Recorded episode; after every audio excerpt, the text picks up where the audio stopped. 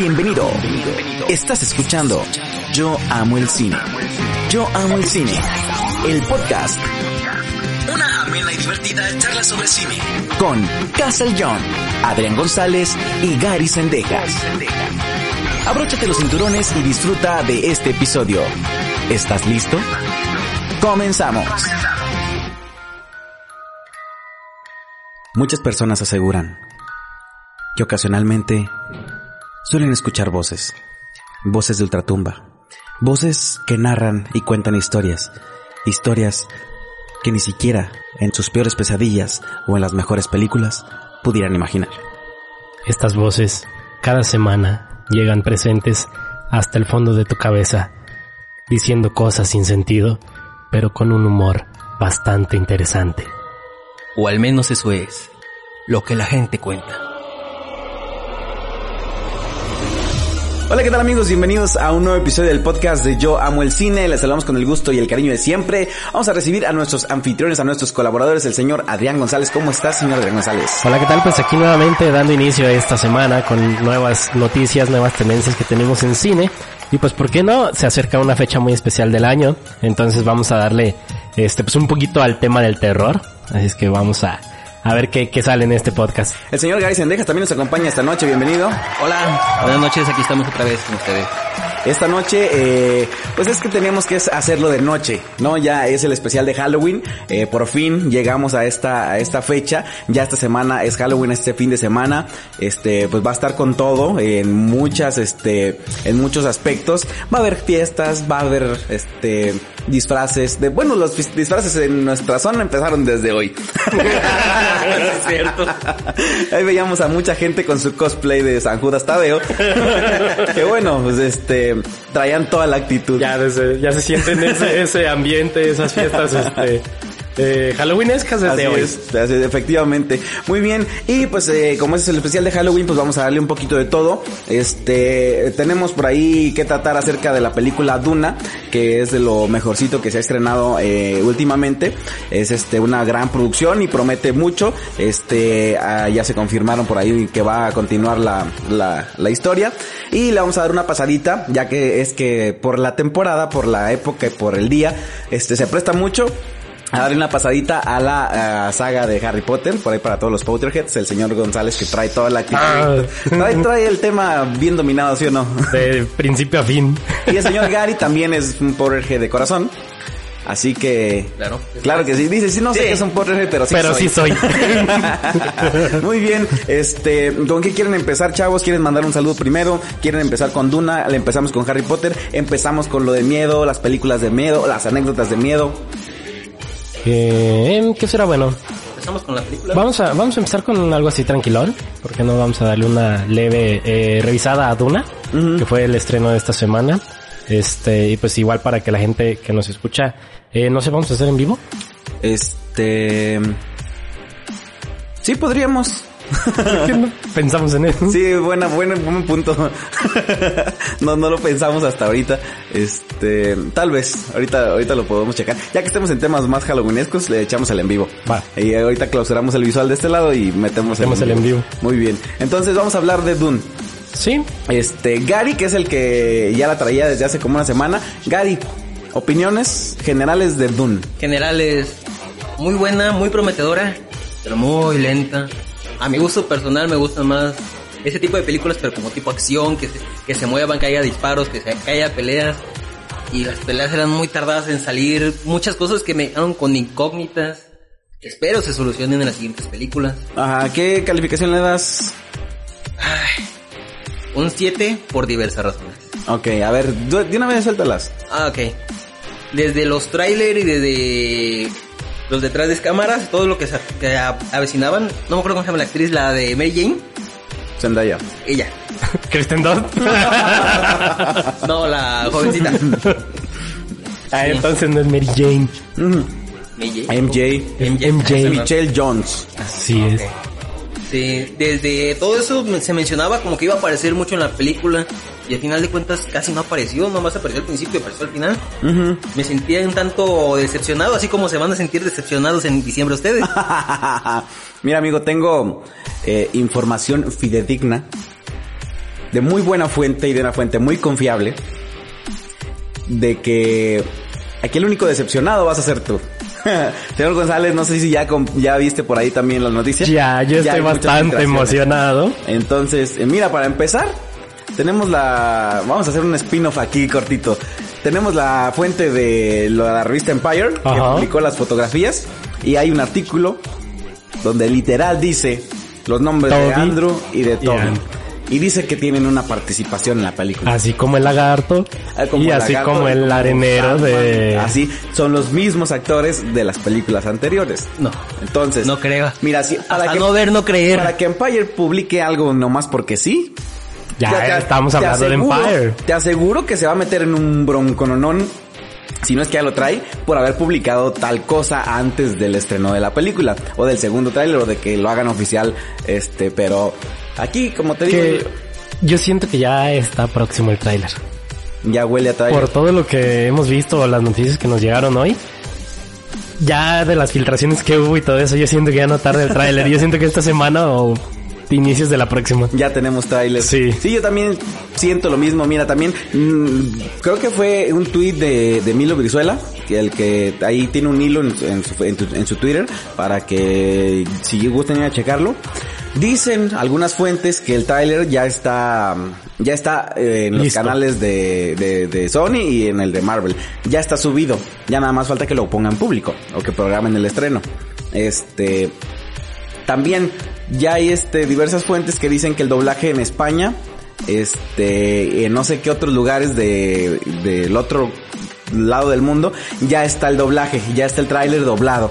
Este, ya no más falta que aquí también se filtre por algún actor de doblaje, este, o que veamos alguno de los actores de doblaje de la del cast de, de Spider-Man una fotografía grabando, con eso se va a romper otra vez el internet y ya nada más están de que lo liberen. Entonces ya trailer ya está en estos días. Y Gary, como te digo, el único decepcionado vas a ser tú porque ya es un hecho, es un hecho, es un hecho. No, decepcionado realmente no creo estar. Como te digo, desde el fondo de mi corazón, quiero que aparezcan, quiero que salgan, que tengan una muy buena participación. Pero mi piel dice que no vayan a aparecer, por favor. Mira, hablando de eso, yo la verdad es que sí, lo voy a dudar, a dudar. Siento que no van a tener tanta participación. Sí, yo también siento que va a ser una participación a lo mejor muy corta. Dos, tres escenas nada más. Pero con eso soy feliz. Sí, con eso es más que suficiente. Claro, con eso ganan. No, es que más que No, nada, a mí que me con importa que te verlos. tatúes, o sea. No, no, pero si tú te tatúas, no creo que te vaya a gustar la situación. ¿Por qué no? Bueno, bueno, tal vez a ti sí. A cierta persona que conozco, está aquí a mi lado, que probablemente no le va a gustar esa situación. Eh, da igual. Da igual. Eso dice ahorita. Mira, es que también no es algo tan malo, o sea, te vas a tratar algo cool, algo Sí. emblemático del Spider-Verse. Dice, Ya. recordando la historia, a cierta persona tiene como dos años que le ofrecí su primer tatuaje totalmente gratis. Y yo pagaba. Sí. Y me No mandó por un tubo. No, no se ha hecho, pero No, sí. mira, me, me recordó. Justamente vamos a hacer, les voy a contar algo, algo express. Ayer estaba el señor González aquí en su casa, aquí en el estudio. Estamos haciendo una grabacióncita ahora para Halloween. Este, estábamos a media grabación, este, y llegó mi señor padre progenitor, este, que traía por ahí una hamburguesa y traía un encargo.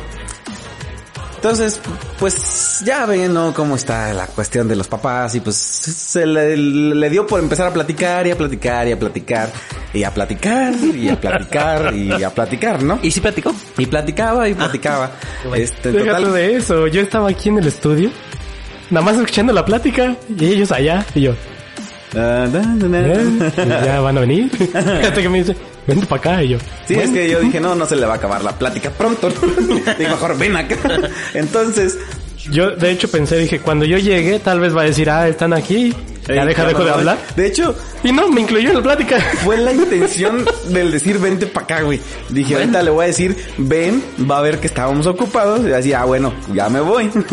Pero no, como dice González, lo incluí en la plática y se hizo larga la plática. Velado bueno, lo incluyó en la plática. No, o sea, Porque sí. realmente se siente gacho que estén platicando dos personas y ahí nomás está el otro uno. Pero déjate de eso, me sentí como los señores así ya grandes, así como... Sí. No, pues sí, con razón. Sí, así es. Como cuando te saludan en la mañana y ya mero, ya mero, Ya mero. ya mero qué, ¿Quién sabe? Pero sí, este fue el detalle. Y ya le decía yo al señor González, porque ya van varias veces que le toca recetarse las pláticas de mi papá. Las pláticas de mi papá se resumen a lo mismo siempre. Son redundantes y siempre habla de lo mismo. Y ahí me tiene sacando cuentas. Entonces, cada que viene, me platica las cosas como si jamás los hubiera escuchado. Entonces, así está el señor Gary. Es el tercer podcast en el que dice, porque quién sabe quién, tengo dos años diciéndole que le voy a... Gary. Se llama- Ya, se llama el viejazo, ya, ya lo viste. Aparte de, se llama ponerle limón en la herida. No, ¿cuál limón en la herida? Se llama Alzheimer, eso ya. ya no te acuerdas de lo que platicas. No, güey, si te contara la vez que nos fuimos a Guadalajara, que ya lo hemos contado como 20 veces. Es lo que te digo. Ya ese alemán te trae loco. Es pláticas de viejitos. Pero bueno, este, nos salimos mucho de Dune. Este, Oye, ¿en qué estábamos? Eh, sí, no, estuvo bien buena. este, mira, yo de lo de esta cuestión que me puedes decir de lo de Zendaya, vamos a hablarlo como el episodio 7 de Star Wars, Ándale. ¿no? Luke Skywalker. Todo el episodio 7 de Star Wars habla de Luke Skywalker. Luke se perdió, Luke se exilió, Vamos el mapa está para encontrar a Luke, no sabemos dónde está Luke y este ya encontramos a Luke, hay que en la parte que falta para poder llegar hasta la ubicación de Luke y Luke la academia y Luke con Kylo Ren y Luke con Leia y Luke con Chewie y Luke con todos. Toda la película es Luke, Luke, Luke, Luke, Luke y Luke no sale más que dos segundos al final, ¿no? Es igual, acá en la película de Dune, eh, el, personaje, ¿cómo se llama el personaje de Zendaya? Ay, se me... Ella, Ella. el personaje que hace Zendaya, este, es el centro muy, en gran parte de la trama de la película, pero es, mm, no sé si recuerdas la película de Valerian.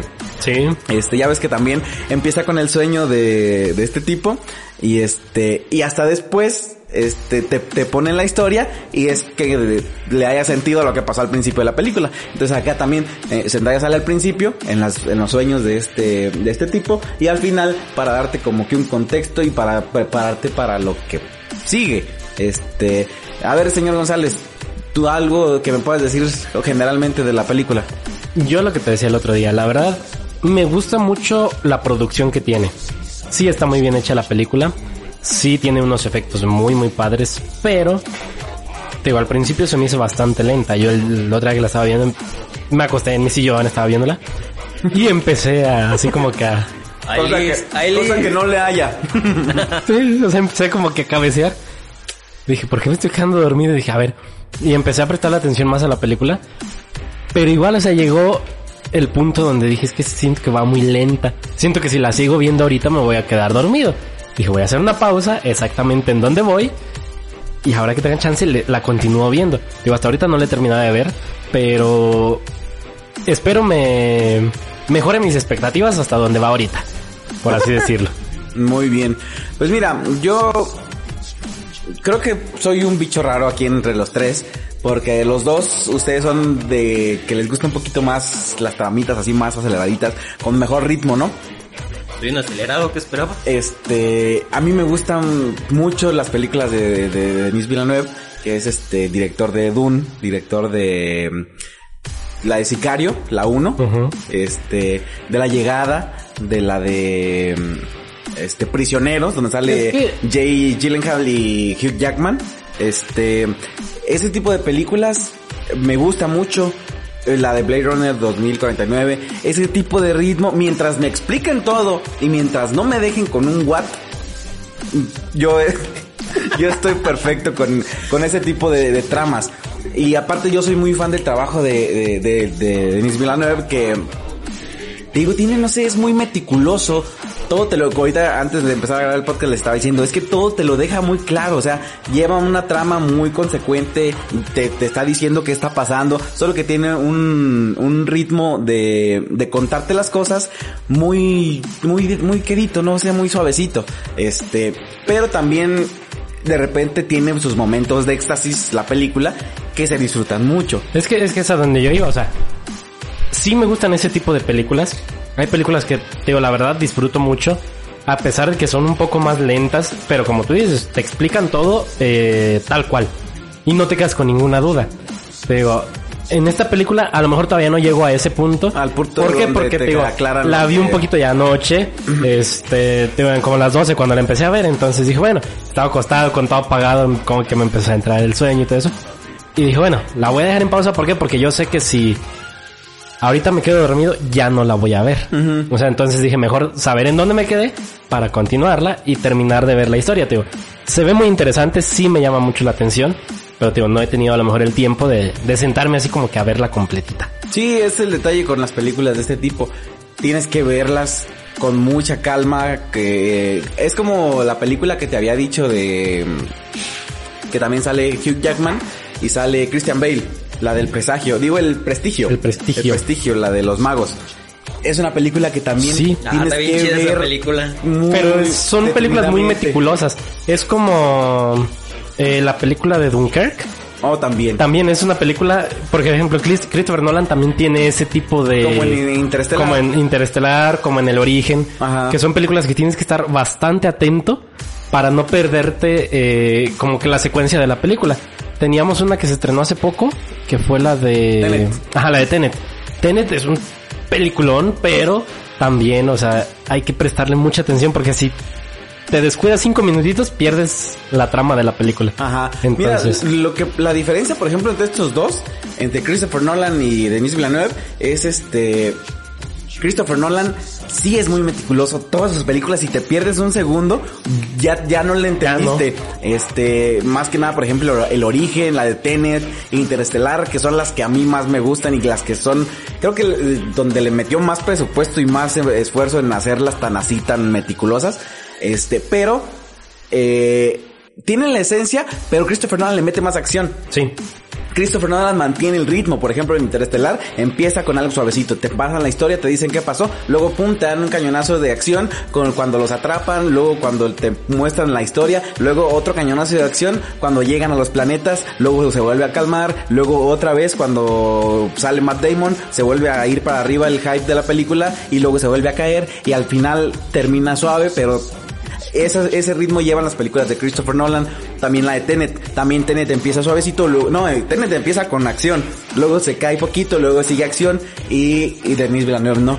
Denis Villeneuve tiene un poquito más de, se la lleva suavecito, se la lleva suavecito. Te digo, mete unos puntos de éxtasis, pero no es acción. Así es. O sea, simplemente es como que un, un Empieza a atraer tu atención bastante. Exactamente. Para que llegue el punto en el final cuando dices, ah, Ahora todo eso, tiene exactamente. Este, a ver, bueno, es que creo que tú no has visto otras películas de, de, de, de, de Villeneuve. Este, ¿ya viste la de, la de La Llegada? Sí. ¿Y qué te pareció? Está chida. Sí, está, está interesante. También, o sea, al principio la sentí un poquito lenta, pero sí, o sea, está padre. De hecho, esa película la vi con mi mamá. Ajá. Y ella sí dice, es que esa película no me gustó para nada. Dije, es que está muy padre, pero hay que tenerle así como que la paciencia necesaria para entenderle y para captar todo lo que te está mostrando la película. Ya vi la de, por ejemplo, la de Prisioneros, la de sale Hugh Jackman y Jake Gyllenhaal y, y no me acuerdo quién más sale, pero es a la hija de a la hija de, de Hugh Jackman en la película, este, la secuestran. La secuestran y este mono eh, piensa que la secuestró un vecino. Entonces Frankie se- Rivers. Mm, No. este va y secuestra a este tipo, lo mete a una casa que tenía abandonada y ahí lo empieza a torturar para decirle que dónde está su hija. Sale el que la hacía de máquina de guerra. eh, Ah, el primero. Ajá, es- ¿cómo se llama? No me acuerdo. Eh, bueno, él, ¿no? De Terrence Howard. Ajá. Eh, él, él también sale, él es el protagonista, él es el vecino. También creo que su hija se perdió. Este, y Hugh Jackman lleva a, a Terrence Howard y le dice, es que mira, secuestré al secuestrador, ¿no? Pero no me quiere decir dónde está y lo empiezan a torturar eh, y este Terrence Howard no, ya no quiere seguir, le dice que esto está mal y que no sé qué. Y Jackman se le sale de control y eh, Jake Gyllenhaal es el policía. Este, esa película está tan lenta pero al contrario de todas estas películas, como es una situación tensa, te tiene así, mira, al filo del asiento. ¿No la has visto? No, no. Tienes que verla. es una película lenta, pero te aseguro que para ni en ningún segundo vas a querer sentir esa, esa, esa sensación de, ay, no manches, al contrario, te, te involucras tanto que sí ¿Te dices- incomoda? ¿Qué? Como que te incomoda, como No, que te o sea, te, genera el estrés, te genera la ansiedad. Como la película que sacaron hace poquito de... Ay, del comediante de los noventas. Que siempre se la pasa con short. ¿Cómo se llama? ¿El Joker? No. Es... Y que hace puras películas medias bobas. Ah, Adam Sandler. Ándale. Como la que se ah, hace... ya, ya, ah, ya, más o la de menos. Netflix. Ajá. Ah, ya, ya, ya, sí, sí, sí. La del...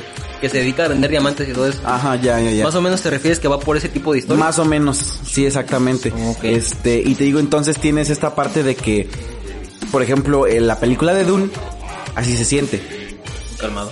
Se siente muy suavecito y todo. Sí, cierto, a mí creo que para lo que los trailers de- este, estaban pintando, sí me hubiera gustado ver un poquito más del personaje de Zendaya, porque se supone que es un personaje muy Principal. eh, importante, ¿no? Que tiene cierto peso para lo que es, es el desarrollo de la primera película y de lo que ya viene más adelante. De hecho, yo quiero terminarla de ver, o sea, sí, sí quiero terminarla de ver. Y en Netflix está una versión de Dune de 1900, se- no sé, 80 y algo, creo. Vaya dato perturbador. Allí ¿Dune está. es un remake? Sí, Dune es un remake.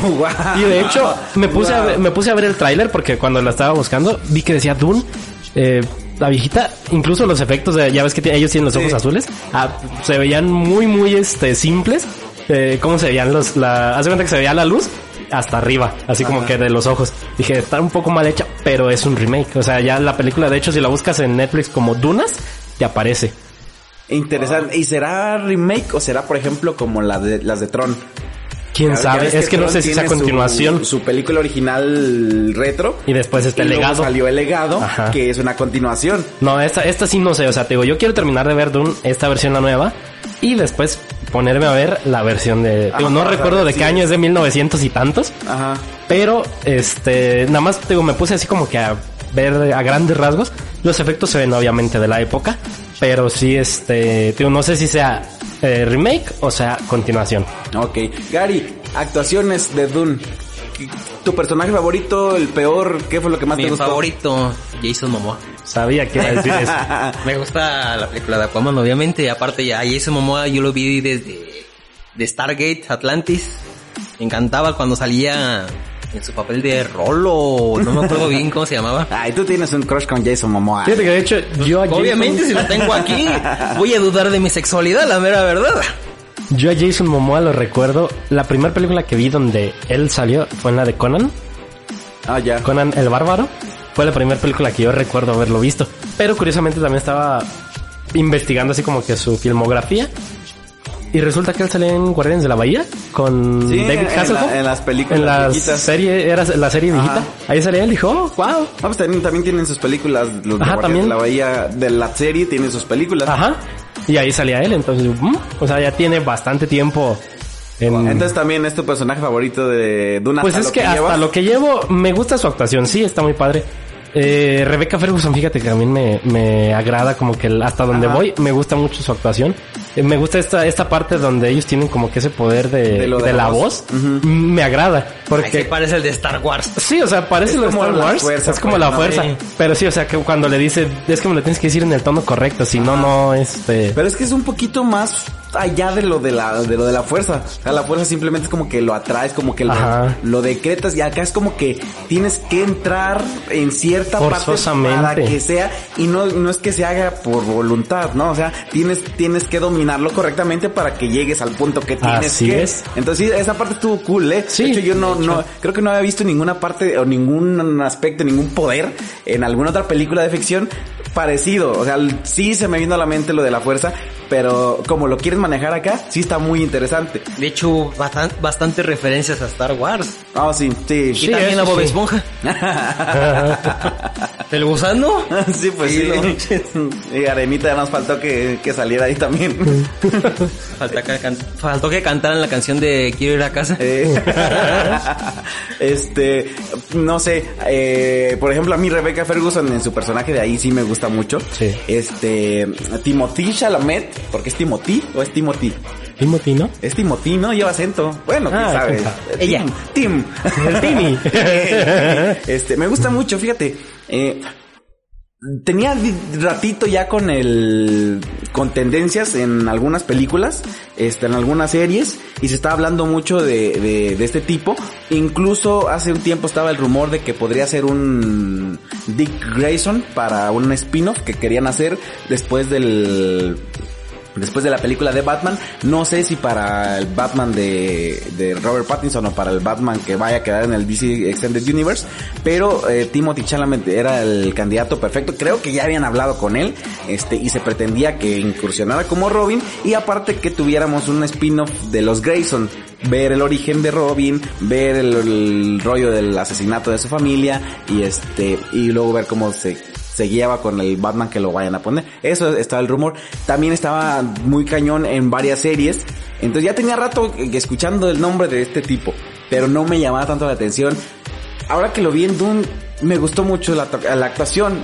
De repente cuando un actor está tan en tendencia así, como que hasta incluso me da cosita de, ay, pero no, es eso que... ¿Otra eh, roca? eh, no, este, simplemente, no sé, ¿a ti qué te pareció la actuación de Timothy? Ah, muy entretenida. No sé, te digo. Hay ciertas cosas que me sacan de onda, me sacan de quicio con algunas cosas, con- en especial con el personaje. ¿Y a ti? Pues te digo, hasta donde voy me está gustando su actuación. Sí, este...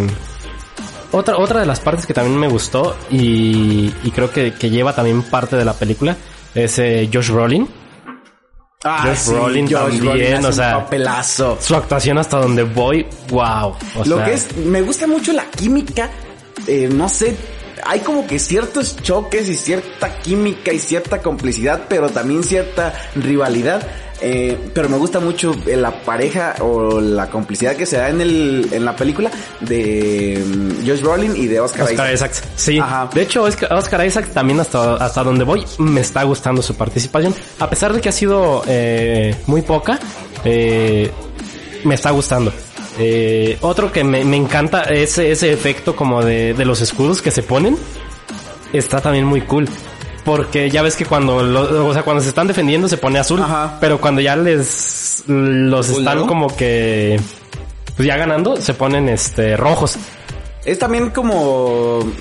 Ese tipo de efectos me gustan porque te ayudan a comprender lo que estás viendo. Sí. O sea, es como, ya habíamos hablado anteriormente lo de En los sables de, ah, también en Shang-Chi, lo de los, el color, Lo de, los, del color de los anillos. los poderes de los anillos y en Star Wars el color de los sables, ¿no? Sí. O sea, cuando ves algo que cambia de color, así como que te, te ayuda mucho. Porque, por ejemplo, en lo de las batallas que se ven, en lo de los enfrentamientos, hay que estar tanto cuidando a los que están apareciendo en cuadro, como cuidando a los demás, como cuidando muchas cosas, entonces de repente te puedes llegar a perder en qué es lo que pasó en la batalla, pero eso te ayuda mucho. Sí. Entonces te digo, sí, hasta donde voy, te digo, hay partes que me están gustando. Sí, la trama se me está haciendo un poco lenta, pero sí, te digo, la verdad quiero terminarla de ver y para después aventarme la versión eh, viejita. Muy bien, pues este, la verdad es que a, mí sí me gustó mucho la película. Yo soy muy fan de, de, de- de la dirección de, de Denis Villeneuve, entonces, pues yo sí hago la recomendación. Si tienes oportunidad, ve la película de Dune. Ahorita está en cartelera. Este, ya se confirmó que viene una trilogía, este, de, de Dune. Este, y probablemente si, si pega, este, vaya a generar algunos spin-off más adelante. La verdad es que promete mucho. ¿Qué Este, calificación le das? yo le doy un, eh, no sé, de 5 o de 10. A 10. De 10, yo le voy a dar un, un 7, 5. Vaya. Es una calificación alta para mí. Entonces, si tienes oportunidad, no te pierdas la película Dune porque la verdad es que está muy buena. ¿Qué te gustó? ¿Qué te agradó? Déjanoslo en comentarios en Así redes es. sociales para también este leerlos por ahí en los próximos este episodios y pues también en los próximos proyectos que vienen. Por ahí vamos a estar también al pendiente de todas las redes sociales y de todos los comentarios que nos hagan. Efectivamente, señor Gary Andrés.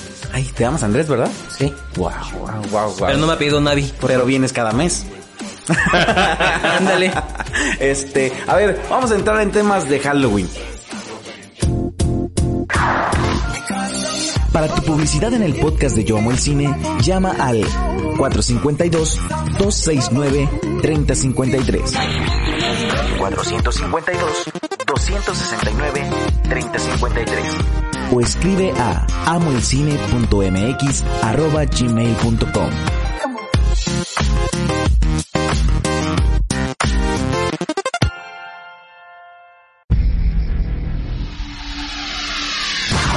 mejor del cine está aquí.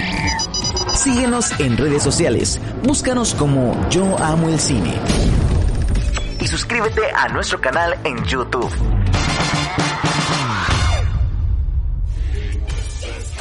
Vamos a darle, ¿qué quieren escuchar? ¿Películas? ¿Las mejores películas? ¿Las películas que más te han dado miedo en tu vida?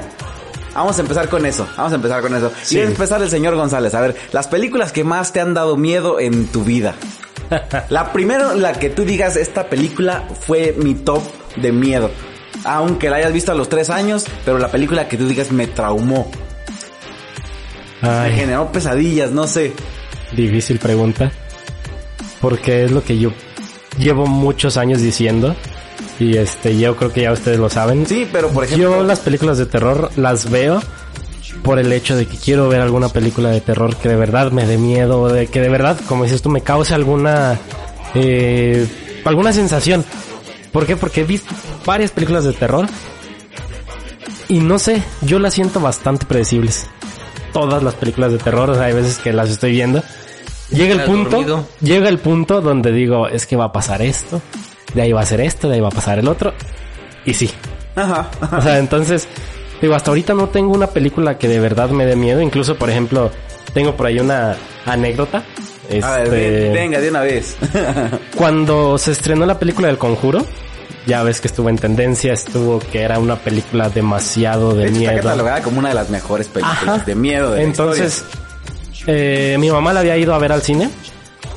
Y llegó a la casa y dice, es que en serio es una película que sí me dio miedo, dice, este... Ninguna película me ha causado así como que un miedo así como esa, dice, la verdad está muy interesante. Entonces yo dije, bueno. Vamos a verla, ¿no? Vamos Ajá, a o sea, dije- es cierto. un día dije, quiero ir al cine, ¿con quién voy? No había con quién ir al cine. ¿Y te fuiste solo? Entonces llego al cine y, y veo la cartelera. Y eran como las 2 de la tarde. El conjuro a las dos y media. Dije, ¿a quién le hablo? Es que falta bien poquito, no creo que alcancen a llegar. Llego a la taquilla y le digo a la chavalla, ¿me das este para el conjuro? Me dice, sí, ¿cuántos boletos? Le digo, uno. Y sigue la muchacha, ¿uno? "Ah, sí, Como nada la más película de, de Derbez, la de No eres tú, soy yo. Sí. ¿Qué tiene que ver que yo solo al cine? Sí, o sea, que nunca has vendido un solo boleto para... Sí, nada más uno. Bueno, y me vende mi boletillo. Voy a comprar unas cosas, este, al supermercado que está a un lado. Regresé y ahí voy al cine. Empecé a ver la película. Sí, es una trama interesante. Pero te digo, no me causó un miedo como tal. La única escena que sí te puedo decir que así como que, ay, El brinqué un poquito. Ajá, fue el screamer de cuando está como viendo el ropero y que sale la mona arriba. Ajá. Es la parte que dije, "Mm, estuvo interesante, pero así que tú digas miedo, miedo, no me causó. Entonces te digo, no hay una película todavía hasta ahorita que me Ay, cause no, miedo. Tiene que haber alguna película, tiene que haber alguna. Pero que sea de niño, Mira, es exactamente, justo para allá. Gracias, Gary, gracias. Por favor. Es que, mira, o sea, uno de niño veía películas y sí le daban miedo. O sea, uno ahorita ya se pone todo ahí meticuloso y, ay, no, quisquilloso, porque no, es que no, es que son impredecibles, es que esto, es que lo otro. Oso que hace cosquillas. Exactamente. Gracias por el dato. Me la ganaste. Este, pero sí, yo creo que en algún momento de tu infancia tuvo que haber una película que, que viste o que pasaron en Canal 5, yo no sé, y que dijiste, sí me dio miedo, me, no me dejó dormir o me sembró el miedito por algo, por hacer Bueno. algo, por alguna cosa. Mira, de niño yo tenía un pánico a lo mejor. Que, que sí, o sea, ciertas películas me causaban pánico. Estuvo esta película de... Ay, ¿cómo se llama? Creo que salía Tom Cruise y Mel Gibson. Ah, la de, ¿La de Señales? Señales. No, pero no era Tom Cruise, era, era el que hace al Joker, era el nuevo Joker, ¿cómo se llama? ¿Se llama? ¿Este, No Joaquín. Phoenix? Eh, sí, era, era Joaquín Phoenix y Mel Gibson los que hacían señales. Ah, no me acuerdo. Es que... Sí, creo que sí, eran señales. Sí, porque Recuerdo haberla Tom, Tom Cruise sale en la Guerra de los Mundos. Ah, sí. Entonces recuerdo haber visto este eh, señales en casa de, de una tía. Ellos, mi- lo que eran mis papás y, y mis tíos la estaban viendo. Yo estaba ahí de niño. Yo a mí, por ejemplo, en la casa donde yo viví muchos años, era una casa, bueno, tú llegaste a ir. Este, ¿recuerdas cómo estaba? O sea, Ah, sí, un, tenía un- un terrenito de Ajá. 5 metros de frente por 40 de fondo. Y estaba Casi toda la casa era de madera. hacia adentro y estaba tenías un pasillito muy tenebroso. Ajá, entonces, este, pues cuenta que estaba la cochera, más, más adelante estaba un cuarto, estaba la carpintería de mi abuelito. Pero después, lo que era el patio estaba muy grande para llegar al cuarto del fondo. Entonces, en el cuarto del fondo era donde a veces dormíamos. Y en esa, o sea, se ponía muy oscuro. Y recuerdo de esa película de señales que yo decía es que los extraterrestres. Ah, ya me acordé cuál es. Eso, eso, eso sí me daba como que pánico. Entonces, esas películas eran las que me causaban más miedo. Las, las extraterrestres, porque a veces yo iba caminando y así como que volteaba y ay, no va a salir una nave. No me vayan a abducir. Sí, o sea, es, es es- que eso sí me causaba pánico. Es que también el terror es muy extenso, o sea, lo que es el género de terror en el cine es muy extenso. Está la ciencia ficción, están los extraterrestres, está, Los zombies. están los zombies, está las, las películas de suspenso, los trailers de asesinatos, este, los asesinos que están ahí vueltos locos, Jason, Freddy, todo ese tipo. Sí. Hay muchos, mm, el terror psicológico, por ejemplo, la de Hereditary, este, entonces sí, sí hay muchas cosas que te pueden dar miedo. Es que sí, te digo, o sea, son películas que sí a veces me han causado cierto estrés, porque sí hay películas que, que de plano me estresan muchísimo. Hay una que, bueno, no sé si sea terror, no sé si ya la he visto, con quién la vi, no recuerdo, la de Madre. Ah, conmigo en el Ah, cine. Esa película es una película que siento que no volvería a ver. Muy estresante. Porque está bastante estresante. Estresante Llegó el punto exceso. donde me causó un... Un así como que... Ya la no viste, sé, me quería levantar en... Con Jennifer Lawrence, la de los Juegos del Hambre. Sí, pero... ¿Cuál dijiste, madre? Madre se llama. Ah, no me acuerdo. Esa No. película me causó ¿La vi- de plano. No, la vi con él. la vi. Este, me causó un estrés demasiado que me tenía bien tenso, así como que yo quería ya, así, ya me quiero ir, o sea, no, no sé, ya acábate, yo, o sea, ya, ya, porque sí, o sea, te digo, hay películas que me envuelven demasiado, pero sí, te digo, de niño eran esas, las de, las de extraterrestres o alienígenas o todo eso, me causaba cierto pánico.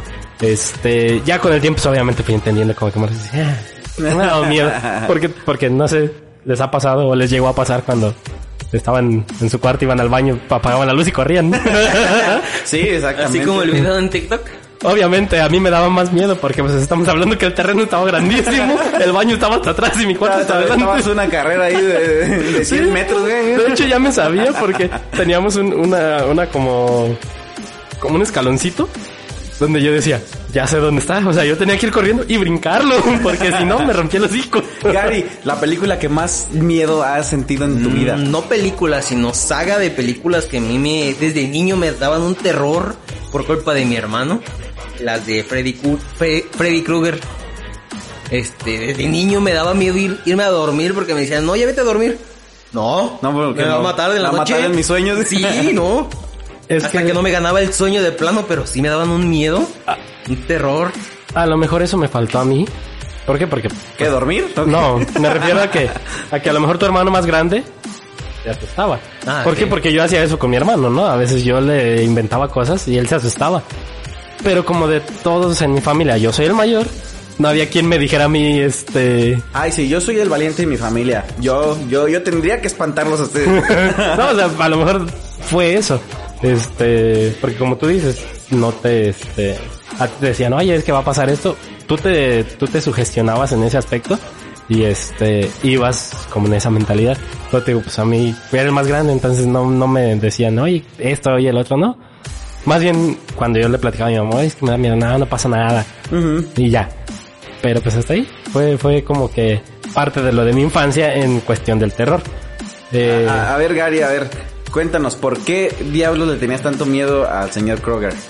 No sé, te digo, desde niño me daba miedo su forma terrorífica de de ser, este, sus quemaduras, sus garras desde niño. Digo, me daban un miedo, un terror. Digo, me daba miedo irme a dormir. Porque, por ejemplo, yo de niño veía a Chucky. Y decía, pues es un muñeco, nomás patealo y ya. Dicen, a mí Chucky nunca me ha dado miedo.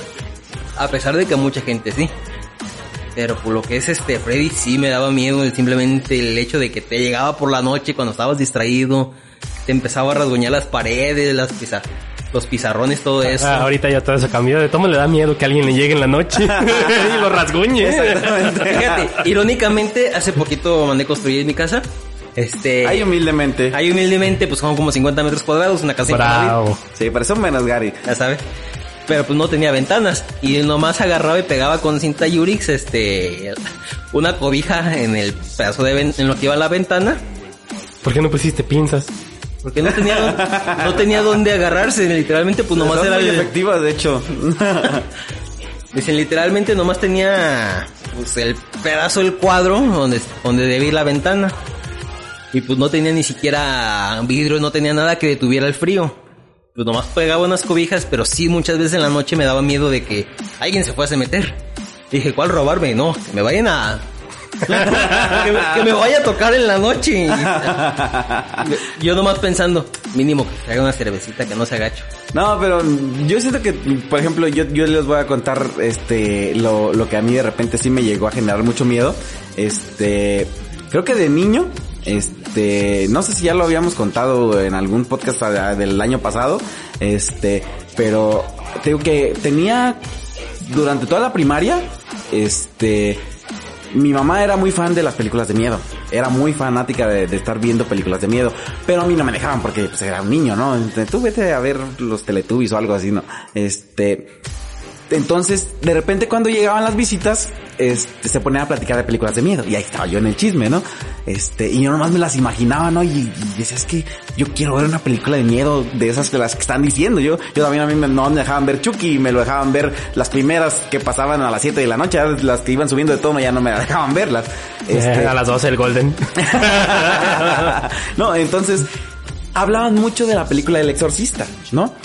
Entonces dije, es que esa, esa película yo la quiero ver.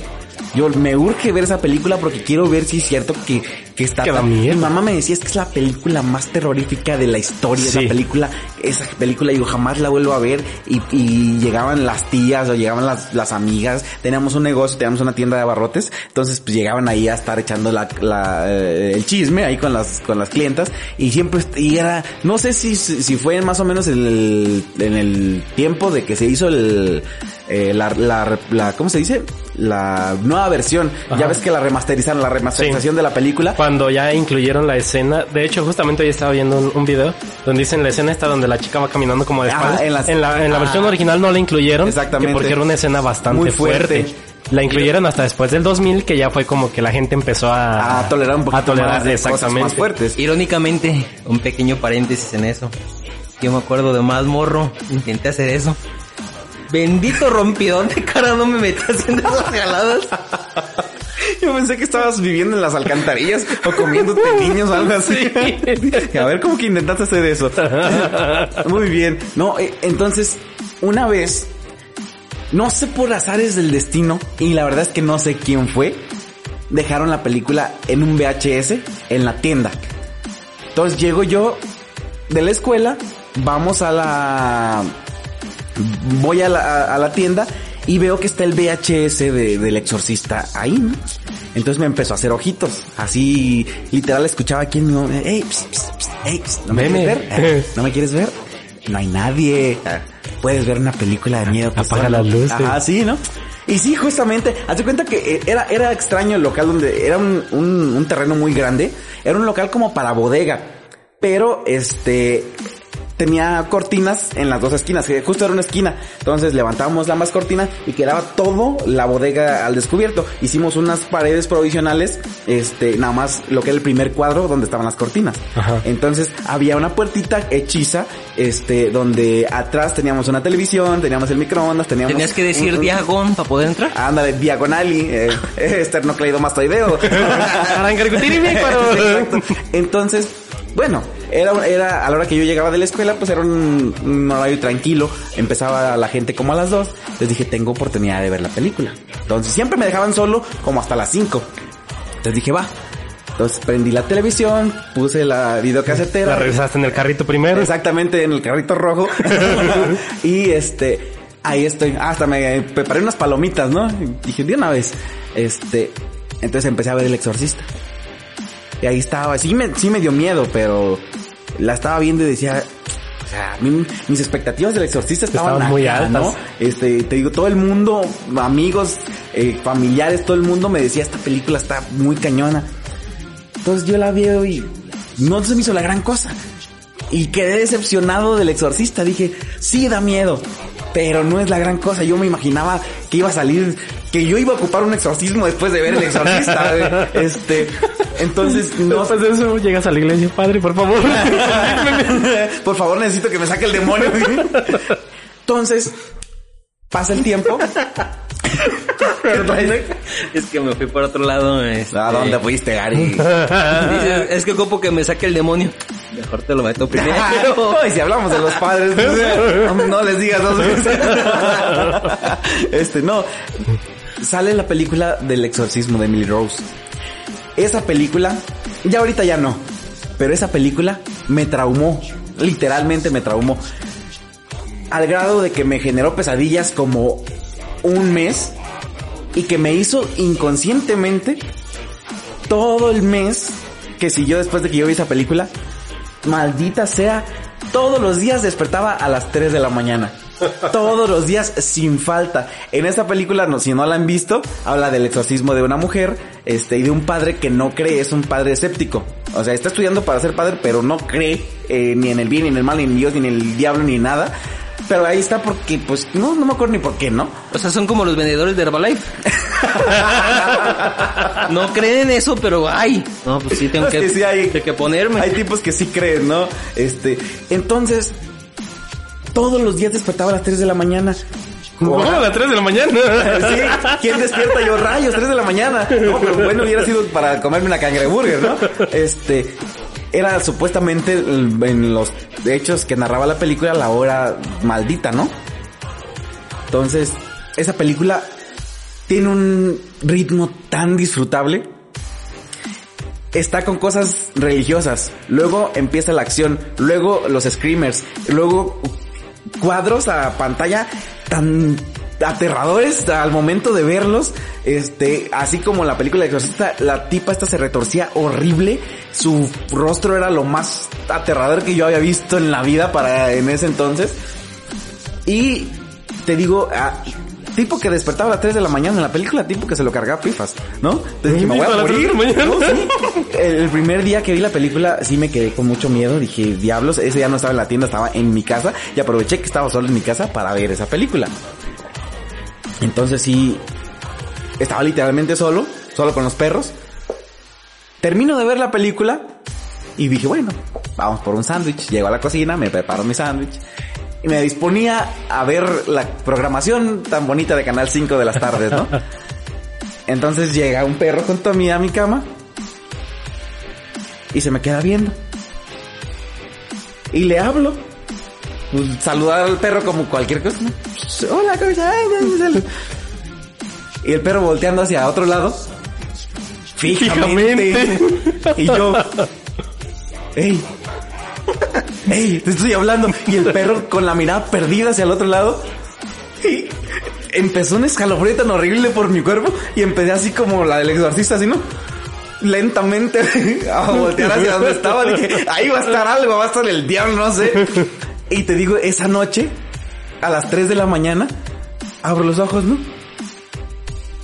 Y yo, lo primero, ni siquiera sabía qué hora era. Lo primero que pensé, dije, son las 3 de la mañana, me voy a morir. Hombre, se me va a meter el diablo, no se lo voy a ver. Ahí va el tuyo. A ver, A ver la hora. Veo la hora, 3 de la mañana. Dije, maldita sea. Me, me metí a la cama y estaba con lo típico, ¿no? No te quieres tapar todo porque sabes, sientes que algo te va a llegar. No te quieres destapar porque sientes que vas a ver algo, ¿no? Entonces estaba así como con la cobija media. Sí, exactamente. Y este, una hora y no me podía dormir. Al día siguiente, igual, despierto yo, maldita sea, son las 3 de la mañana, me fijo, son las 3 de la mañana.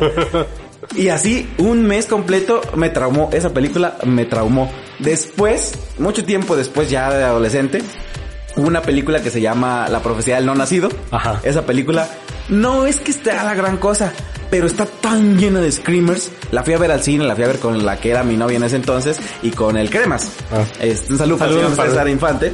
Este, andamos en el DF y fuimos al cine a ver La profecía del no nacido allá. La vimos en un IMAX y el sonido estaba increíble. Estaba grite y grite en la sala. Como el Mr.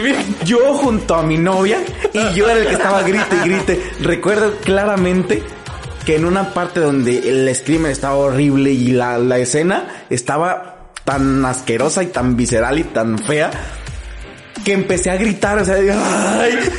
y me codea a mi novio y me dice, no grites, y yo, pues, me da miedo, o sea, ¿cómo quieres que no grite? ¿Que no tienes corazón o qué? Ahora la voy a a añadir a mi lista de próximas películas que voy a ver. Sí, dime, Gary. No, es otra cosa, pero... Ok, y este, entonces pasa este... es que estoy en el modo espejo. este, pasa este, este rollo. Ya obviamente ahorita pues las, las dos las veo y pues ya no me generan ese tipo de miedo. Pero esas son las películas que a mí en lo particular me han dado más miedo en su momento.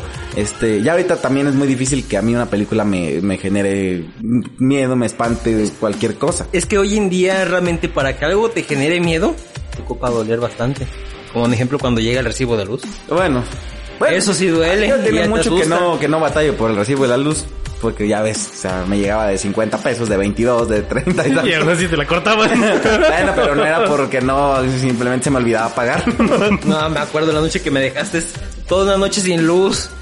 Tú bien, tú bien a gusto durmiendo ya en casa de tu novia y yo ahí a oscuras. y así, ay, No, lo, lo curioso, ya te había platicado esta anécdota, vamos a contársela aquí a todos los que nos escuchan. Una vez, este, bueno, creo que ya saben, el Gary estuvo de roomie conmigo unos meses. que fue cuando inició en esto de cuando podcast. empezó eh, a, a colaborar con nosotros. Entonces, yo, yo soy músico y de repente me iba, o de repente iba por mis niños, o de repente iba por cualquier cosa, ¿no? Salía de casa. Una vez, y tenía a, no me acuerdo, creo que era mi niña, estaba conmigo. Sí, era la- Este, entonces, ya nos íbamos. Y no sé por qué me pretendía ir caminando. Entonces le dije, vámonos, y salí, le dije, Gary, ya nos vamos. Y ya el Gary, pues bien amable, hey, me vale madre que te vayas. Este, salgo con la niña y ya bajando las escaleras dije, pero ¿en qué me voy a ir, no? Dije, bueno, deja pedir un taxi.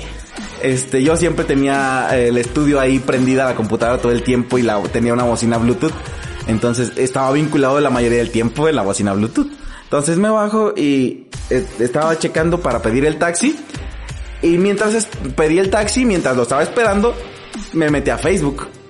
Y puse un video y no se oía. y me acerco el celular al oído y no se oía. Yo, ¿por qué no se oye? Ya me fijo, tenía el Bluetooth prendido y estaba sonando en la bocina. Dije, mmm, interesante. Entonces, le digo a la, le dije, mira, yo lo- vamos a hacer algo bien interesante. Me meto a YouTube, primero le bajo todo el volumen a la, a- a la multimedia del, del- del teléfono y me meto y le pongo ahí, este, psicofonías, niña llorando, niña riendo, ¿no? dije, vamos a ponerla. Se tiene que oír en la bocina. No estoy lejos. Y empieza. yo nomás riéndome por acá abajo. y de repente pongo gritos de ultratumba, ¿no? y la bocina sonando. Ve la cara de Gary. ay no, qué gacho de planes. Entonces, total, ¿no? Llega el taxi y dije, bueno, ya, ya me divertí un ratito, vámonos. Este, ya pues me voy, ¿no? Se desconecta por la distancia el Bluetooth. Y de repente me dice el Gary, Vato, ¿sigues en la casa? Le digo, no. Es que se oyen cosas raras en la casa. Y le digo, ¿cómo que se oyen cosas raras? Pues sí, güey, se oye como una niña, se oyen como cosas que están... Le digo, no sé, güey, Le digo, pues yo ni en cuenta, ¿eh? Es que se oyen cosas allá en tu estudio, güey, se oyen cosas donde estás tú. Le digo, neta, se oyen cosas. Qué gacho. Que se oye. No sé qué pasó ya después. ¿Sí te Fui espantaste, me, Gary? fui y me metí al estudio y dije, qué raro este güey de haber dejado conectado algo, dejó la, con- la compu prendida o... Yo todavía fui en buen plan, dije, bueno, le voy y le pauso para que no, no se le vaya a calentar la computadora. Un pan de Dios, Gary, yo pasándome. Y, y tú acá nomás torturándome. Ay, no, la verdad es que sí estuvo bien divertido. Pero me Eh, acuerdo que le diste en venganza, no me acuerdo qué te hice. ¿Yo? No, yo te había hecho algo a ti. Ajá. o sea, sin querer. Y te enojaste creo que por eso... Ay, no fue por eso, fue porque estaba, dije, no tengo nada que hacer. Vamos a divertirnos. Pinche vato sin que hacer. Ay, no. Este, ¿y nunca les nunca les aplicaron una broma de esas o ¿No? no? Muy bien. Vamos a vamos a dejar este temita, vamos a vengarle con con Harry Potter porque eso es de lo mejor que se puede ver en esta temporada del Día de Brujas, ya que estamos en un mundo totalmente mágico lleno de brujas y de magos y de muggles. A ver, Así es. señor Gary, ¿Qué onda? ¿eres muggle? Señor Adrian, Para nada. Yo sí soy bien mogol. a ver, señor Adrian, este es tu tema. Tú dale. ¿Con quién quieres empezar? Pues que será bueno. Yo amo Harry Potter de principio a fin. Este, de hecho, por ahí estábamos platicando el otro día, eh, el día 11 de noviembre se estrena Ah, sí. nuevamente la película en cines, La Piedra Filosofal, en conmemoración a los 20 años de Harry Potter. Wow. Y es donde me quedo pensando, hace 20 años que fui a ver Harry Potter por primera vez. y desde ahí quedé. Tu película favorita de eh, Harry Potter. Tu película a la que digas, esta película, Ya sabes cuál es. tú suéltalo. El prisionero de Azkaban. El prisionero de Es mi película favorita. Pese a su pésimo. Pese a su pésimo doblaje, es mi película favorita. Creo que es la mejor de todas las películas. Sí hay películas que, que están muy interesantes. Que de hecho, como te mencionaba yo hace poco, este... En mi casa, eh, mi esposa no había visto las películas, entonces un día, Sacrilegio. un día, un día me dijo, quiero ver Harry Potter. no me dices dos veces. Dije, no me dices dos veces, vente, te voy a ilustrar. ¿Qué es esto? No quiero preguntas. Después le iba a hacer el, ¿cómo se llama? El examen examen de de 42 reactivos. reactivos. y donde me contesté uno mal. Este, dije, bueno, vente. Le pongo las películas, le dije, las primeras dos están lindas. La tercera está muy cool. De la cuatro en adelante es lo mejor. Entonces, este, sí, las vio todas, le gustaron bastante. Dije, wow, ¿No se durmió? ¿no? Las Ay, vio. qué raro. Las vio todas. Sí, en una se durmía, pero se la volví a repetir. Le dije, no, quiero que te duermas otra vez. Entonces, este, las volví a ver completas, todas, todas, todas, todas. Y me siguen encantando. Sigue doliéndome la muerte de Dobby. Ah, ya sé. Es que sí hay personajes que no merecían morir. Así es. Hay, hay personajes en, en, en la saga de Harry Potter que de plano su muerte es de lo más triste, de lo más doloroso, porque no, no merecían para nada morir. Este, entre ellos, pues Dobby, ¿no? O sea, Dobby. Pero murió de una forma digna. O sea, sí, pues, pero. mm, De una forma bonita murió. Es que. Pero hay personajes que dicen, no merece morir. Y lo matan de una forma tan... Heroica. tan a ver, No recuerdo ningún ¿cuál es una forma linda de morir? Murió salvando a Harry Potter y a sus amigos. Luego hay personajes de que pues nomás están ahí parados y... y bien, gracias. Y dices, ah, ¿por qué lo mataron así? tan de plano? Un ejemplo como Jason Momoa hace rato por lo... Alerta de spoiler. spoiler. Gracias, Gary. Ay, sí es cierto, no lo has acabado de ver. Qué raro de tu parte. sí, sí, la verdad es que sí, andas bien fallo con esas cosas. Este, Te lo no, pero mira, no sé. Fíjate que sí estaba pues muy bonito ese rollo. Pero ¿por qué rediseñaron a Dobby? Exactamente, eso sí no me gustó. Sí se ve bien lindo con sus zapatitos. Obviamente me encanta Dobby con sus zapatitos. Pero no me gustó su diseño de esa parte, Ajá, que es de la 7 película parte 1. donde, donde muere. Ajá, o sea, no me gustó su diseño porque se ve... Se ve muy bonito. Ajá, exacto. A diferencia del Dobby Que de la segunda parte. O sea, el. Dobby de la segunda parte obviamente se ve más mugrosito. Se ve más Se este... ve como un elfo. Un elfo, ajá. Obviamente ¿Y el acá, doméstico? acá ya es un elfo libre, obviamente ya se baña. pero No, aún por- así... Por ejemplo, este, lo que yo no entiendo es. Se supone que es a lo que nos. ¿Cuántos elfos vemos en, en, en la, en la saga de Harry Potter? ¿Elfos? ¿Elfos? Cuando van al, al banco, había bien harto. Esos no son elfos, No, son duendes. Esos son duendes. Elfos solo hay dos. De- Que es Dobby, es Y el que vive en la... Ajá, um, donde, donde está la orden del... Creature. Ajá. Ajá, Este, que es el elfo malo, por así decirlo. Sí, el arfo amargado que Ajá. siempre se la pasa echando. Simón. Ajá. Mentándose la Sirius Black. Exactamente. Entonces, no, tienen un aspecto muy, y por ejemplo, Richard Stevens lo mantiene, ¿no? Sí. Este, lo vemos en cuántas películas a, a- a- Richard en la Orden del Fénix y en... en la parte la uno. parte 1. También, ¿verdad? Sí, cierto. Este, que también es cuando lo, lo secuestran, ¿no? Ajá, que lo secuestran, Ajá. que vuelve... ah, ¿Es en esa? Sí, es en esa donde sale otra vez Ollivanders. Ajá. Ajá.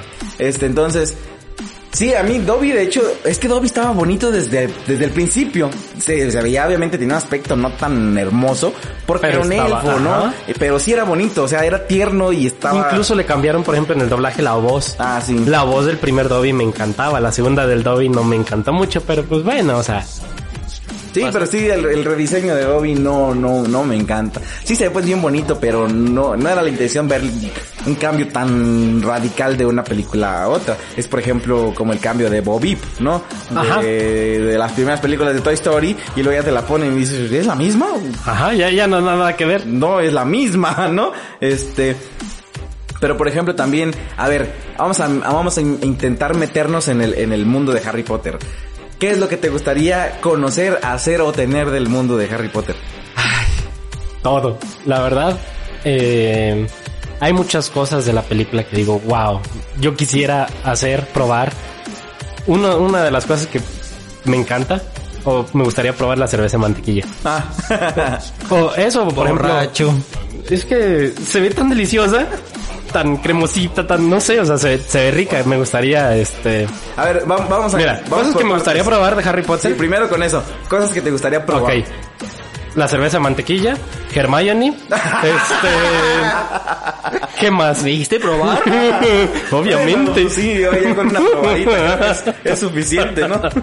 Sí, es que... Es como las de cosas de... ¿Cómo se llama? Las de Eh, Marvel, las que me gustaría montarme o algo así. A ver, ¿qué más te gustaría probar? Volar en una escoba. No, probar, probar. Ah, probar de comida. Degustar. Este, ¿qué más? Pues es que te gusta eso, está el jugo de calabaza. Eh, no sé, la reacción del ver probar la poción multijugos. Ajá. Ya ves que dicen que sabe feo, o sea, digo, eh, derecho probarla, ¿no? Gary. ¿Cómo se llaman esos dulces que algunos saben Ah, rico, las- algunos saben... las grajeas. Las grajeas. Estarían chidas. Las ranas de La rana de Ah, chocolate. exactamente. De hecho, hay, hay en, en Mercado Libre, este, paquetes de, de cosas de Harry Potter, en donde te mandan tus ranitas de chocolate en el mismo empaque que, Que- que los venden en las, en las, en las películas. Te venden la cerveza de mantequilla, te venden, ¿qué más te dan? Las grajeas también te las venden, te venden un, un, un setcito de cosas y también te dan el pase del, del tren, te dan también el... La carta. La carta de... De Howard. Ajá, de Howard. Con tu dirección te la pueden personalizar. Sí. De Eh, hecho, yo tengo, yo tengo hace tiempo vi en no sé qué página una, una donde metías tus datos Ajá. y haz cuenta que, que te mandan, o sea, te llega la, la carta por correo Ajá. y por ahí la tengo en un PDF, este, la carta con mi nombre, entonces dije, ay, qué perrón, o sea, me gustaría imprimirla y Ajá, tenerla, tenerla ahí. allí. Y este también está el mapa del, del merodeador. Ah, que también, sí. obviamente, pues no, no se, no, no se desaparece ni nada, pero está así completo. Está- a- está a como original. Este, y, y viene un set muy completo. Hay muchas, muchos vendedores en Mercado Libre y muchas páginas que te venden el set completo. Completo. Te venden este también las banderitas de, de cada casa de, de, de Hogwarts, la bufanda, el suéter y todo eso. Hay muchísimas cosas. De hecho, hay una tienda muy padre. eh, está en Facebook, síganla, la verdad es que está muy padre la página. Se llama Tienda de la Chatarra Mágica. Y este, y hace muchas, muchas este, cosas personalizables este, de, de Harry Potter. Este, a ver, ahora sí. ¿Qué te gustaría, qué actividad te gustaría hacer de Harry Potter, del mundo de Harry Potter? Jugar Quidditch. Ah, Eso me encantaría. ¿Por qué? Bueno, es que a lo mejor el volar la escoba, Ajá. más que nada. Pero siento que debe ser bien perrón, ¿no? O sea, eh, cuando se ven las películas, la, la acción o cómo van entre la lluvia todo eso. De hecho, estaría bien padre eh, ver a lo mejor en un spin-off. Ahorita con la tecnología, con el CGI actual, Sí. un, un juego de, de Quidditch, Quidditch. actu- actualmente, ¿no? Porque de repente por la por la época en las que las películas de Harry Potter estaban llevando a cabo, el CGI de repente carecía de mucho. Sí. Eh, hay una parte que del CGI, por ejemplo, yo sé que se ve así como que bien falso. Y en la piedra filosofal, Ajá. cuando los están enseñando a volar su escoba, ya ves que Longbottom, eh, su escoba Ajá. está hechizada y todo eso. Cuando se lo lleva, desde, desde que se va volando, desde ahí se ve el Se CGI bien- bien, mal hecho. bien Pero digo, bueno, o sea, ahora me doy cuenta. En su tiempo, obviamente, pues, no me había dado cuenta de eso. Ya ahorita digo, "Ay, les, les falló. Gary, Ah, ¿qué me gustaría? Poder volar en un dragón. ay, en un dragón. Genial, la verdad. Y por ejemplo, a mí me gustaría, mm, este, conocer, eh, por ejemplo, varios lugares Sí. de que se muestran en la saga, ¿no? Me gusta, obviamente me gustaría ir a dar una vuelta por A Hogwarts. ¿no? Sí. Todo, todo, todo. eh, obviamente me encantaría, si pudiera, este, ir y conocer el árbol boxeador. Ah, sí, el sauce. El salsa boxeador, este, tomarme una selfie con, con él, ¿no? Este, también. Y cuando nos conocemos. Sale volando por allá el teléfono, ¿no? Yo también, ¿no? Este, eso me gustaría mucho. Obviamente me encantaría dar una vuelta o tomar el expreso. Este, y también eh, atravesar eh, el acceso para la para la estación Ajá, la Tres y medio de... cuartos así. Tres y medio cuartos. Tres y medio Está cuartos. como Lalo hace rato me dice... ¿Quién se queda? Estamos diciendo de Harry Potter. Y me dice, ah, sí, dice como en la estación esa, 9, 8 puntos, no sé qué. Le, va a decir 3.14 y 16. es 9 y 3 De cuartos. hecho, también eh, en los personalizables te dan tu, tu, Tu boleto. Ajá, para la nueve y tres cuartos. Este, y obviamente me encantaría tomar varias de las clases. Este, y hay algo que sí me gustaría tener, que es el, el giratiempo Ajá, de Hermione, de Hermione. El que usa para, para tomar todas las Sí. clases al, al mismo tiempo, ¿no? Qué ironía del destino. O sea, realmente, en la vida real, ¿te gustaría regresar a la escuela? No, yo no dije que, bueno, o sea, sí, pero O sea, es no que no es una ni escuela siquiera yo me- cualquiera, Gary, o sea, Es que- no estamos hablando de ir a tomar otra vez una clase de álgebra o una clase de formación cívica y, ética. Vas a ir a tomar una clase De magia. por ejemplo, de, eh, defensa contra las artes oscuras. Imagínate qué, qué que, cosa tan que te genial. digo, esa, esa película por eso me fascina. Porque te plantean toda la historia y después de la de cierto punto te regresan. Ajá. O sea, por causa del giratiempo. Entonces está todo bien hecho en esa película, que por eso te digo, es mi favorita. A mí me encanta ver esa película. Me la sé casi de memoria. Porque así como platicábamos el otro día contigo que decías de qué película es la que te sabes de memoria. Ah, yo Harry Potter la primera me la sé completa. completita. Está emocionado. completita, o sea, toda, toda te la puedo decir completa así. De tanto que me gustaba verla. De hecho, mi tía, eh, cuando yo tenía que como algunos ah, ocho años, ocho, nueve años, me la regaló en VHS. Ajá. Yo la tenía original en VHS y la reproducía y la reproducía y la reproducía porque me encantaba y te- me la sabía completa. Este, de hecho, creo todas las películas de Harry Potter las vi en el cine. A partir de la cuarta película no me las perdí en Premiere. Me las... Ahora sí que iba, iba a las premiers.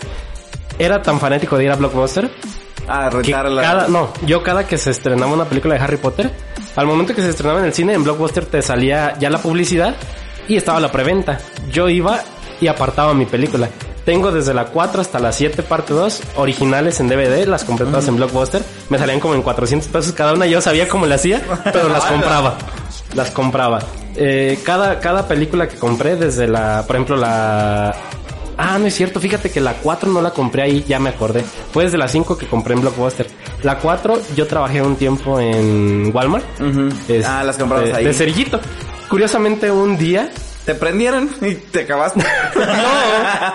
curiosamente un día, estaba sonando mucho que en el área de electrónica, todas las películas estaban en 59 pesos, creo. Y ahí voy yo a ver las películas. Y me topo con Harry Potter, este, el cáliz de fuego original, en edición de dos discos, en 79 pesos. Y yo, necesito trabajar bastante. Curiosamente mi tía, la que siempre me ha regalado un montón de cosas que he querido y así, ese día fue a surtir mandado con su esposo. Y la saludé y le dije, ah, tía, este y. Pensé. Digo, oye, fíjate que hay películas así, así. Le dije, al rato voy a juntar dinero, le dije, para ir a comprarme una película. Ahí, una indirecta Y- y- ¿no? y me dice, si alguien me quisiera dar una buena propina, si No, eh, alguien... No, pero me dice, no, que vamos y estamos ahí caminando. Y ya este, dice, ¿cuál es la película que tienes que comprar? Dije, esta. Tráetela pues, te la voy a comprar yo. Y yo, ay, gracias. Digo, bien sutil, Gary, ¿no? Sí, como sin nada de plano, así nomás. Ay, por favor, sí. es que la quiero comprar yo. Ay, los, los ojos del gato con botas. Ah, mm. por favor, nomás me hacen falta 79 pesos. Me la compró. Este, lo que fue la 5 la, la compré en Blockbuster. Eh, me regalaron una carpeta que es así como para, de esas de las de aros. De las 5 y de las 6 tengo estas carpetas. De la 7 parte 1 tengo una playera que trae el dragón, brilla en la oscuridad. Hasta la fecha todavía tengo esa playera. Y de la 7 parte 2 que me regalaron. Ay, no me acuerdo si fue una... No es cierto, la gorra de Cinépolis, esa también la, la compré. No me acuerdo que fue de la 7 parte 2, pero te digo, todos esos coleccionables los tenía. O los tengo todavía, por ahí deben estar guardados. Este, en las premieres con Daniel, este, llevamos varitas mágicas. Nos Ah, vieras sí. bien emocionados Ah, en el cine. Esa, esa historia está cool. Yo quiero escuchar esa historia. A ¿Cuál? ver, Pues de las varitas de Sauco. Ah, bueno, para las personas que no que no sepan, pues las, las varitas, este, hay, hay una hay una cierta gama de, De varitas hechas de diversas maderas. este, en lo que es la saga de Harry Potter, dependiendo de la madera puede ser más poderosa o no O tan no. poderosa Así es. tu varita. Entonces hay una, bueno, bueno, creo que es la más emblemática de, de la, la varita de Sauco. la varita de Sauco. Entonces, el señor González me contó una anécdota Sí. que el señor se dio a la tarea de conseguir madera de Sauco es que y hacer. no es tanto que me diera la tarea, pero ¿qué te consigo? buscaste como dos semanas un No, es que fíjate, fíjate un que- árbol de Sauco ¿de dónde? Fíjate que yo tenía, pues en ese tiempo que, cuando se estrenó la 7 parte 1 creo fue. En el... Ay, la verdad es que no. No recuerdo el año. Este, 2010 creo, algo así, 2012. Eh, en esa época eh, yo me invitaron a dar clases de guitarra en Lázaro Cárdenas.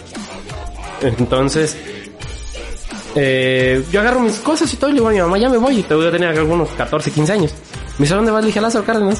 Aquí. Ahorita vengo. Sí, dice- Ah, dice tu mamá, ¿a dónde vas? A Lázaro Cárdenas. Ah, que te vayan a ver. ¿Qué? ¿A dónde? Sí, dice, ¿A dónde? ¿Cómo te vas a ir? Le dije, es que tengo lo de mi boleto. Le dije, ya compré el boleto y todo, ya me voy a ir. ¿Y a dónde vas a ir? No, pues voy a llegar a tal lado, así, así. Y le platiqué cómo iba a estar el show. Ya imagino a tu mamá. A Lázaro Cárdenas. Ah, está bien, te vas en el camión, ¿verdad? Sí. Traes dinero, toma 10 pesos para que vayas es que no iba al paseo, güey.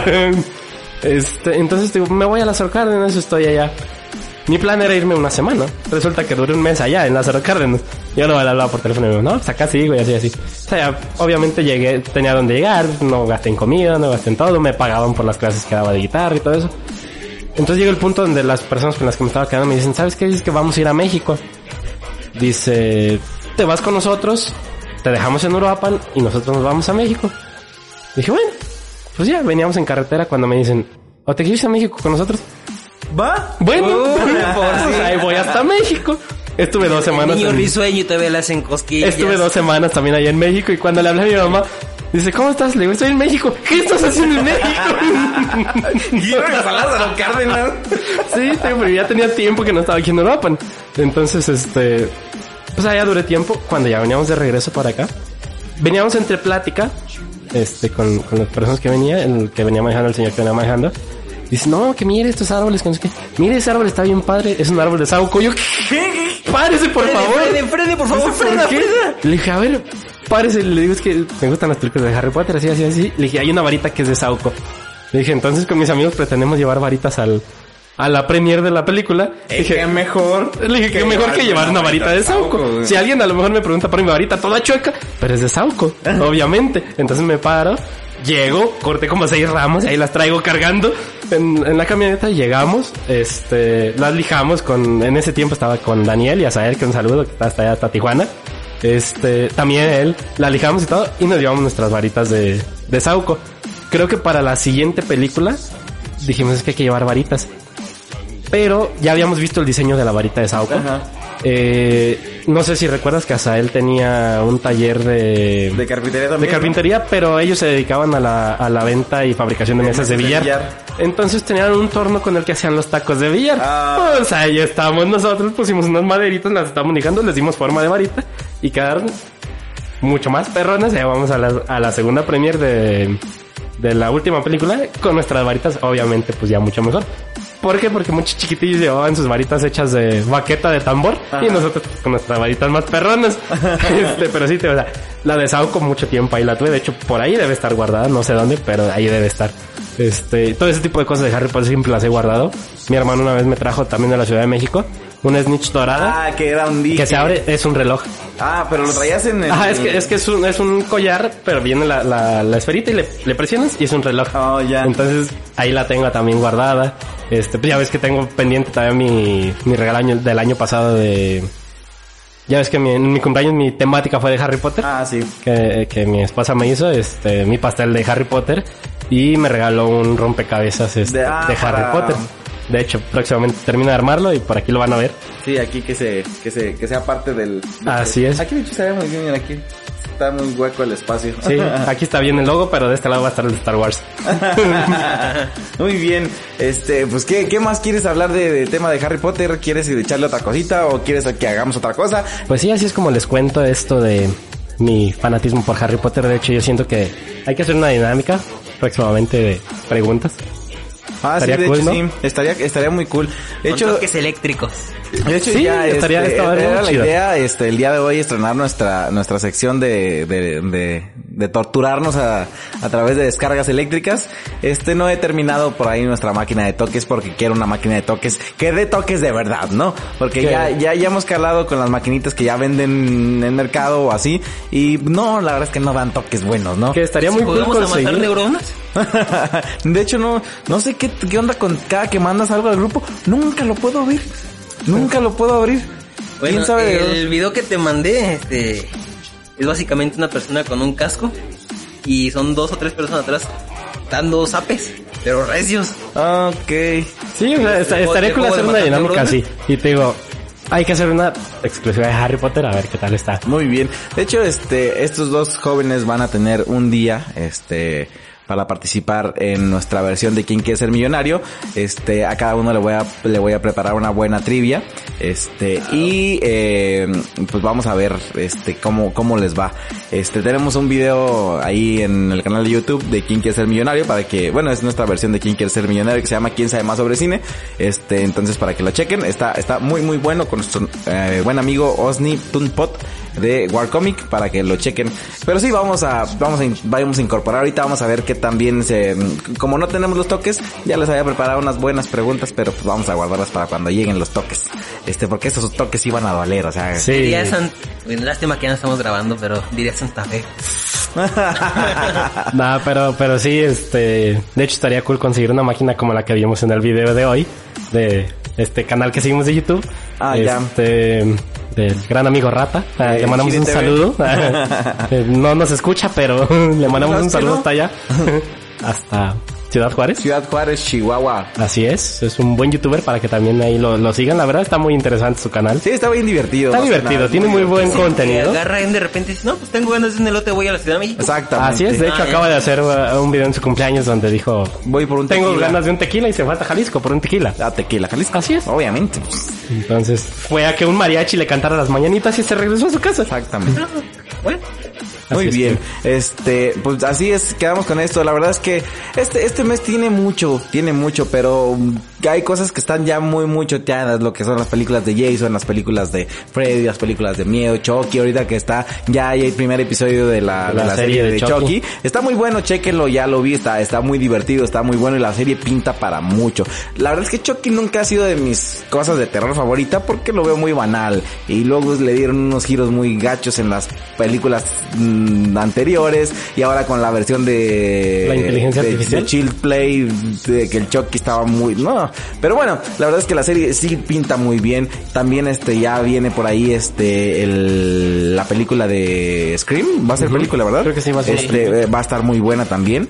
Entonces este también, está saliendo en Prime Video la de sé lo que hicieron el verano pasado. Ah, sí, también, Sí, también. Para nosotros, semana. yo creo que nosotros podríamos a- a- hacer una, una, una serie o una película, pero se llamaría Sé lo que tragaron el verano pasado, porque ya andamos bien subidos de peso. así Fíjate que- que hablando, hablando de eso de películas, películas de terror. No, es que, o sea, mira, te voy a interrumpir. En la foto que compartimos de Gary, o sea, era la mitad de lo que es Gary. Sí. Así como tú en tus fotos Sí. eras la mitad y yo también era la mitad de lo que ¿Sabes qué es lo peor? En ese momento ya estaba bien gordo. Imagínate que el Gary todavía antes. Sí. Yo me acuerdo hace nueve años cuando iba ¿Te acuerdas en esa foto cuando vestía de gris? Ah, sí, sí, tú haces un montón, o sea, de- tan diferente estaba en esa foto que si no es por la playera gris no lo reconozco, güey. No, hace que serán unos 10 años más o menos. Cuando iba al gimnasio iba todos los días todo lo- y todo eso. No entraba, nomás iba. Sí. No. Hola, ya vine, ya voy. Yo pesaba 70 kilos y estaba musculoso. O sea, no era de que tenía cuadritos, no era de que tenía era la cuadritos, piedra. nada de eso. Dwayne Johnson le quedaba corto. Era la piedra. Dicen, ojalá, pero, o sea, no es de que tuviese cuadritos, pero sí tenía buen cuerpo, la verdad. Pero, y tenía condición. Pero tenía las fotos sin enmarcar, ¿no? Oye, tenía condición porque ahorita en lo que dejó su moto y en lo que subimos Ah, las sí, pues, escaleras no, llegó. Ya, ya andaba echando el bofe por... Pero bueno, son gajes del oficio y es parte de crecer, Timmy. Y yo crecí para los lados. Sí, pues creo que todos, o sea, ves nuestras fotos, nuestros videos de hace 10 años y cómo estábamos. Sí, la verdad es que yo, yo sí tengo muchas fotillos y digo, ay, ¿qué, qué, qué, qué? ¿Qué me pasó? ¿Qué me pasó? ¿Qué me pasó? Ah, ya supe qué me pasó. sí, No, o es que la verdad es que... ¿cu- ya- ¿Cuánto pesas, Gary? Mm, Preferiría no responder. La verdad es que yo ni siquiera sé cuánto peso tengo mucho que no me... Yo, pues te digo, tengo una báscula ahí en la casa. Eh, y fíjate que hace poco me, me sorprendió porque, por ejemplo, mi hermano eh, desde hace tiempo empezó a hacer mucho ejercicio y pues obviamente le gusta mucho eso, eso del ejercicio. Este, y estábamos ahí en la casa. Y me dice, ¿cuánto pesas? Le dije, pues no sé, le dije, la última vez que me pesé, le dije, creo que pesaba, este, 78. Se me queda, no es cierto, dice, pues si es lo que yo peso. Y le dije, no, en serio. Dice, a ver, nos subimos a la báscula. Yo peso exactamente lo mismo que mi hermano. Pero, pues, Pero sin obviamente, músculo. mi hermano tiene masa muscular y yo no. Porque yo no tengo panza. bueno, tienes, tienes este, el cuerpo de un atleta por ahí escondido, ¿no? sí. Peso lo mismo que mi hermano. Para tu publicidad en el podcast de Yo Amo el Cine, llama al 452-269-3053. 452-269-3053. O escribe a amoelcine.mx gmail.com.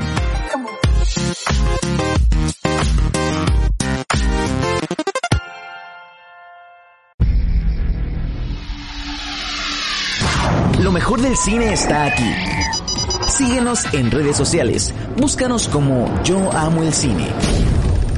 Y suscríbete a nuestro canal en YouTube.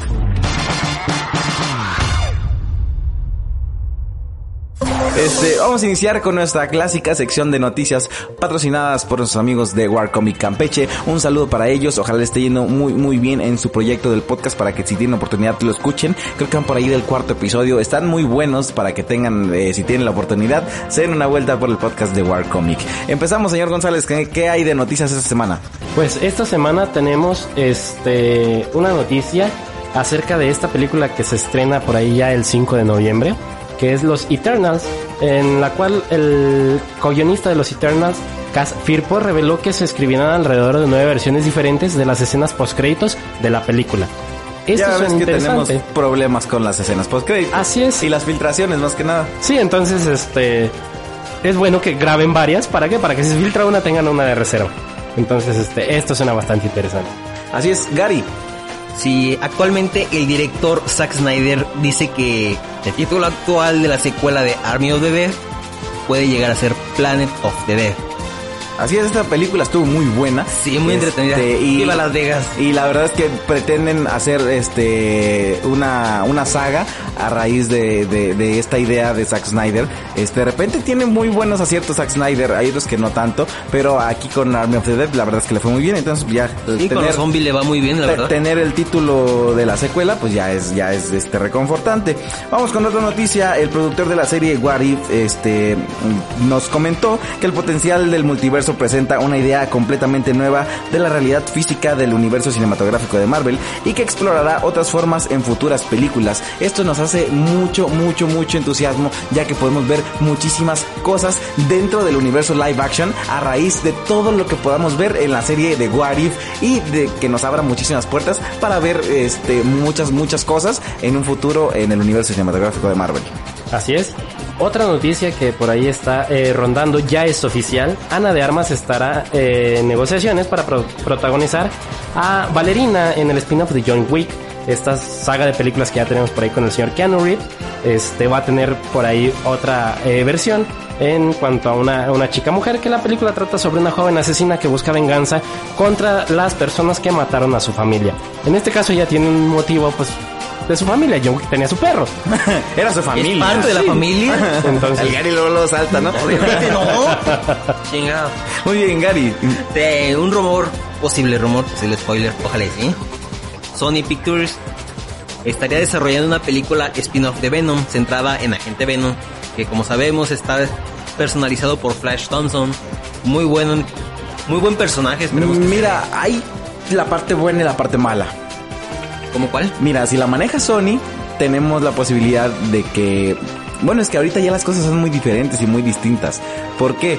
Porque eh, ahora que se fusionaron el universo de Sony con el universo de Marvel, y si tenemos el posible agente Venom, el único Flash Thompson que tenemos es el de Tony Ay, Revolori. no. Sí. Ojalá no se dé la película Exacto, por eso te digo, puede que sea algo bueno y que nos den una variante en otro universo o otro Flash que Thompson. sea con el otro. O, o que y que no nos vayan a poner a Tony Revolori como el agente. Sí, Venom. la no, verdad es que sería no. algo muy decepcionante, muy muy decepcionante. Sí, Es- sería mejor ver al otro Flash Thompson, el de, el de la saga de Toby. Ajá. Él sí. La verdad es que sí, ya, ya lo vimos también en su papel de malo, de villano, este, en el universo de DC, entonces probablemente le quedaría mejor el, el, el papel del agente Venom. Y bueno, vamos con otra noticia hablando de Marvel, ya es oficial, Bill Murray, este gran actor, ha confirmado su aparición para la película Ant-Man and the Quantum Manía, que también acaba de estrenar nuevo logotipo, que cuando lo tratas de leer invocas a cuán- quién sabe cuántos demonios, pero bueno, este, este actor Bill Murray, que este, pues eh, formaba parte del elenco original de los cazafantasmas, este va a incorporarse. La verdad es que me gusta mucho la idea porque, por ejemplo, en Ant-Man and the Wasp, este, se incorporó este tipo de las El de de- Matrix, ajá. este, Mike- entonces, no, ¿Sí? No. el ti- eh, este tipo, ¿no? Entonces, de repente meten actores muy buenos, este, y le dan un giro muy, muy, muy padre a las cosas. Entonces, habrá que ver eh, en qué papel va a llegar Bill Murray a Ant-Man and the Yo creo que es un muy buen actor. La verdad es que sí. Es muy buen Y ya también hay que verlo, este, para ahora para Ghostbusters El Legado, que dicen pues que va a tener una participación el elenco original, lo- en su mayoría, ¿no? Los que más puedan conseguir. De hecho, ya se confirmó que están intentando conseguir a muchos de los eh, eh, que hicieron algún papel insignificante en la película original para darles algún tributo. Bueno, hasta aquí quedamos con las noticias de esta semana, cortesía de los amigos de War Comic. Vamos a continuar con más este del podcast de Yo Amo el Cine. Señor Gary, ¿tienes ya lista tu tarea? Obviamente. ¿Le damos de una vez? ¿O quieren hablar Ay, primero perfecto. acerca de esta cosa que está, wow, el tráiler Sí. Ah, de sí, tráiler. Lightyear? Sí. sí, justamente es lo que te iba a mencionar. El tráiler, ¿qué les pareció? La verdad es que fue nostalgia pura. Sí. Fue mucho hype. La animación me encanta. Obviamente es Pixar, ¿verdad? Sí. ¿Qué puedes Sí. esperar de una animación de Pixar, no? Algo que a mí me encantó y obviamente, o sea, mm, te pega en la nostalgia. No ves los personajes como tal que ya vimos en la serie la de serie agente, agente de Comando Estelar. de Comando Estelar. No son los mismos personajes, pero, o sea, te, te da toda la, la, pues sí, o sea, te, te digo, te pega la nostalgia de recordar esa serie que veíamos cuando éramos niños. Este, y lo que te decía, esta serie, esta serie, esta película sí se ve que pinta eh, muy bien y pues obviamente te va a generar una historia totalmente diferente de lo que ya conocemos de Buzz Lightyear. Exactamente. De hecho, estaba también leyendo un, un, post ahí en redes sociales, creo que fue en Twitter. Este, la idea de crear esta película, eh, ya ves que tenía ya cierto problema Pixar con Toy Story. ¿No? Afortunadamente, dijeron que después de Toy Story 4 se acabaron las secuelas. secuelas. Qué bueno, porque la verdad es que le estaban dando muy, muy gacho a lo que era la, la historia de Toy Story, ¿no? Sí. Le estaban exprimiendo demasiado. Para mí, como les dije en otras eh, sagas, por ejemplo, la de X-Men de Fox, mi, mi saga de X-Men se terminó con antes de que saliera de Dark Phoenix, ¿no? Sí. Hasta ahí se terminó Dark Phoenix, ya es un what if. Sí. este, entonces acá igual, para mí Toy Story se acabó con Toy Story 3. Tres. Ahí murió Toy Story. Ahí Yo se acabó. lloré en esa película. Yo también, o sea, y sufrí, dice el Loki o qué, de Stone, yo sufrí por ti, lloré tu Sí. muerte. Y luego salen con que, ay, no, y luego Bonnie, eh, ay, ya. Sí, voy a, voy a ir a cachetearme a Bonnie. O sea, deja un muñeco tan valioso, tan bonito, tan chido. Por una cuchara. Por una cuchara. Exactamente. Pero bueno, entonces la idea fue, estaban por ahí en el intercambio de ideas, este, entonces uno dijo, oye, ¿por qué no hacemos algo, un proyecto, en base a la película que Andy vio cuando salió el juguete de voz.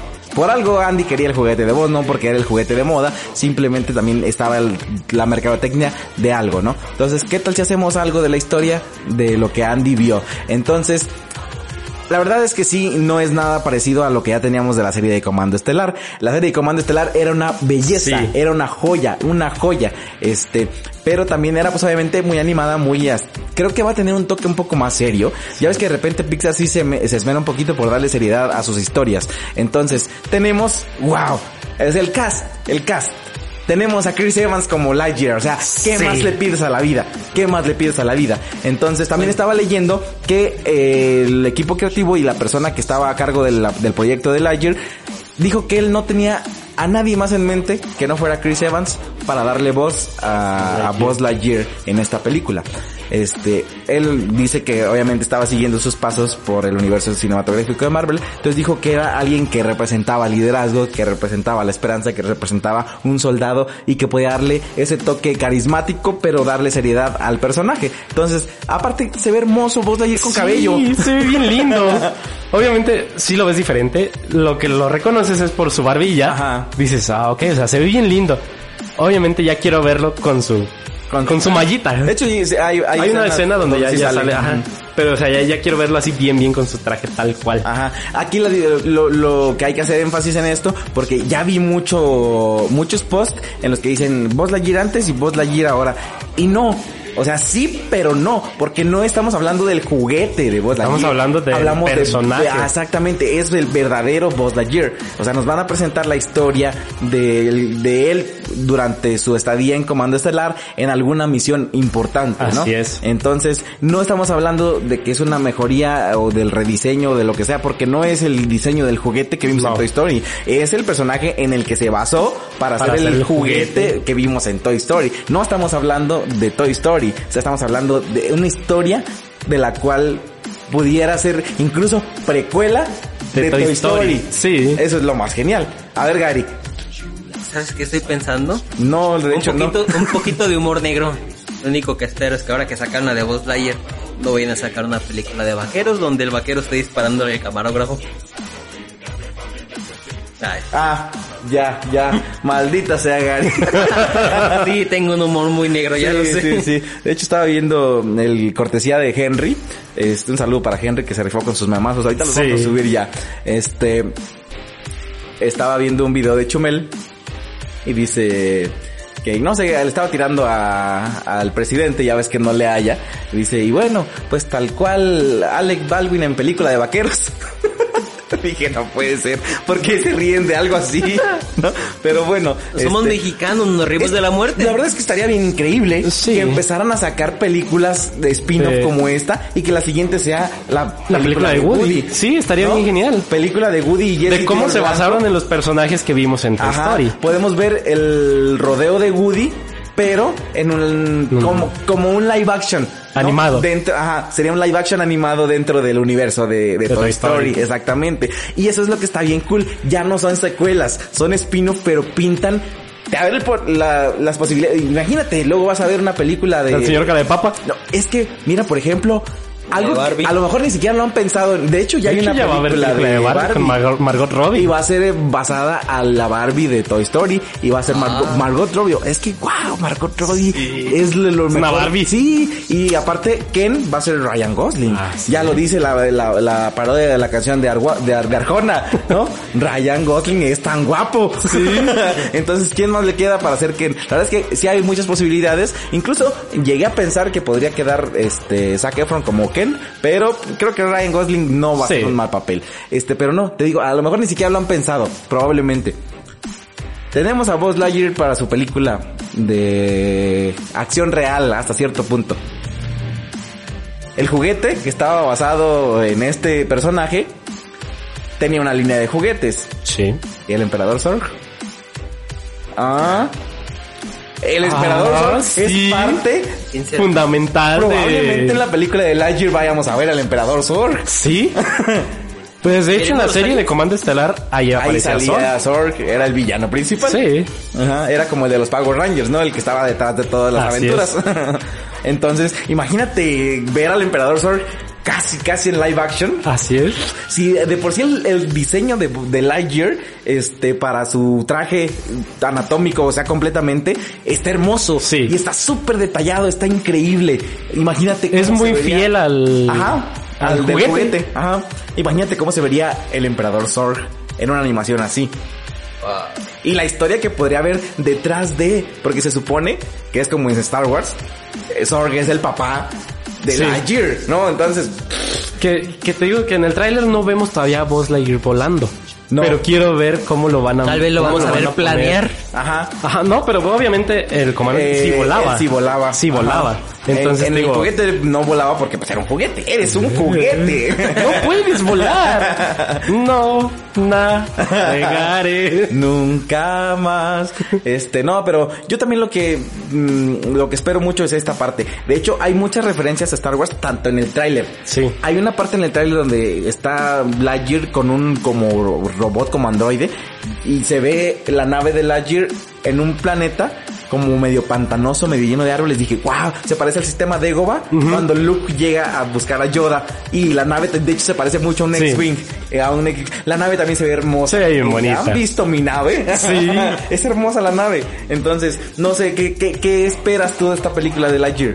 Este, pues tengo muchas expectativas de ella. Algo que me encantó del tráiler y te digo, te causa la nostalgia es esta escena final del tráiler. Eh, Cuando la chica le dice al infinito, junta la mano y ahí se queda. Ajá. Obviamente, "Ah, ya quiero ver esa escena. Es como cuando en los trailers o en las películas de Avengers, el Cap decía Avengers y se acababa Hasta la ahí, película, ¿no? sí. Así. Creo que el, el momento y lo, lo único que también me da miedito es que lo vayan a querer hacer como en Como las en- películas. ajá. Hasta Endgame pudimos escuchar el Avengers. Unidos, sí. Entonces me da cosa que también hasta la quinta película de Lightyear vayamos infinito a y más allá. el- al infinito y más allá, ¿no? Pero no sé, creo que eh, Chris Evans la verdad es que está eh, perfecto para Curiosamente también ya, ya sabemos que en Estados Unidos o para la película original, a diferencia de acá que llega la película y tú hagas en el doblaje, allá primero se graban las voces y los personajes se basan tanto físicamente como en su interpretación y su personaje en el actor que le va a dar vida. Este Lightyear se parece muchísimo Sí. a Evans. O sea, porque también está basado, sabían que Evans iba a ser la voz, entonces Lightyear sin la gorrita y sin el traje se Su- parece su cabello se parece. a, a Chris Evans. Entonces, no sé, la verdad es que yo estoy ansiosísimo por ver Lightyear. Sí, digo, genial.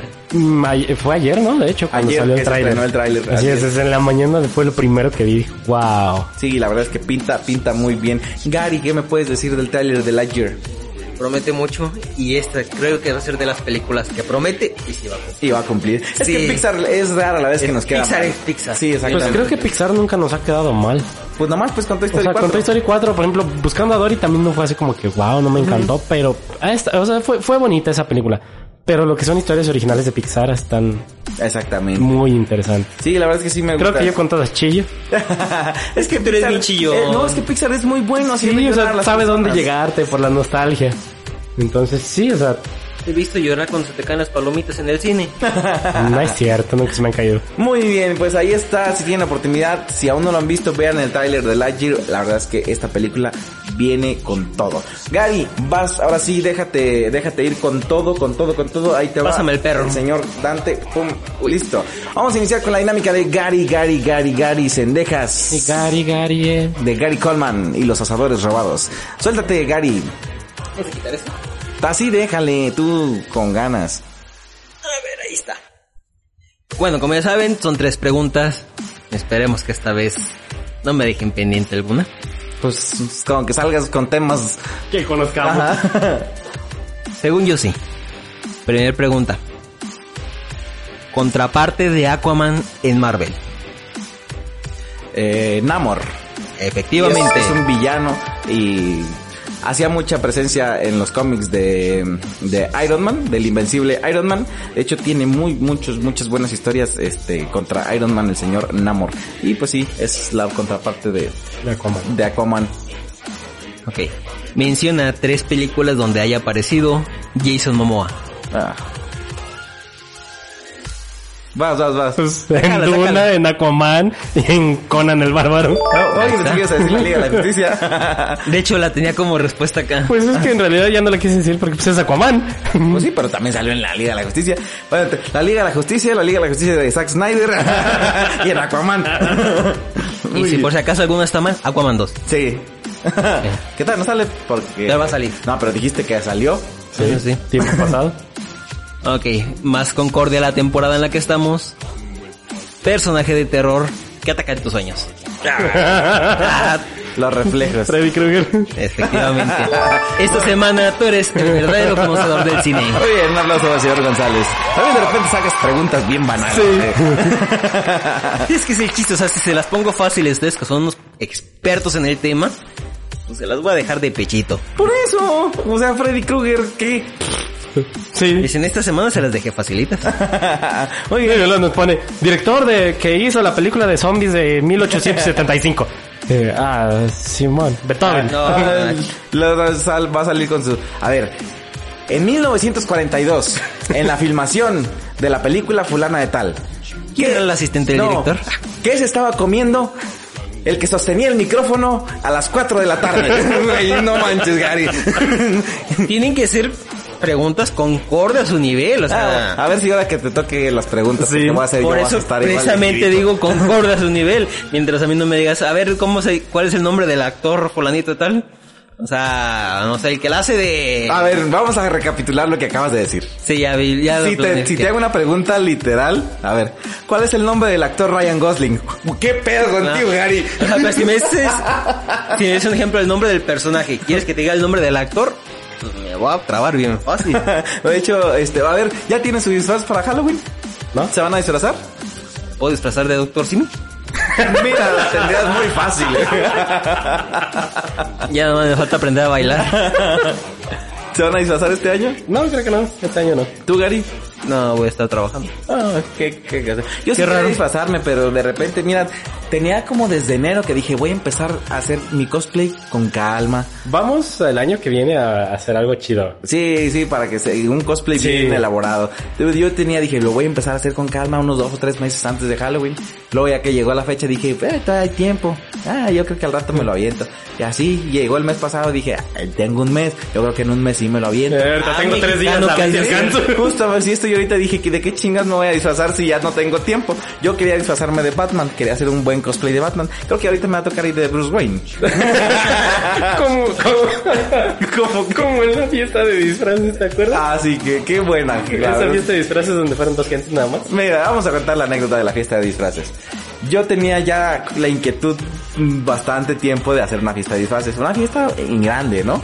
Este, entonces, pero yo quería una fiesta de disfraces bien elaborada, con disfraces chidos, ¿no? Tenía mi, mi crew de ese entonces que era el trío Mil Amores, estaba con el señor Cremas y con el señor Chipo. Pues teníamos Este, la rondalla todavía, ¿eh?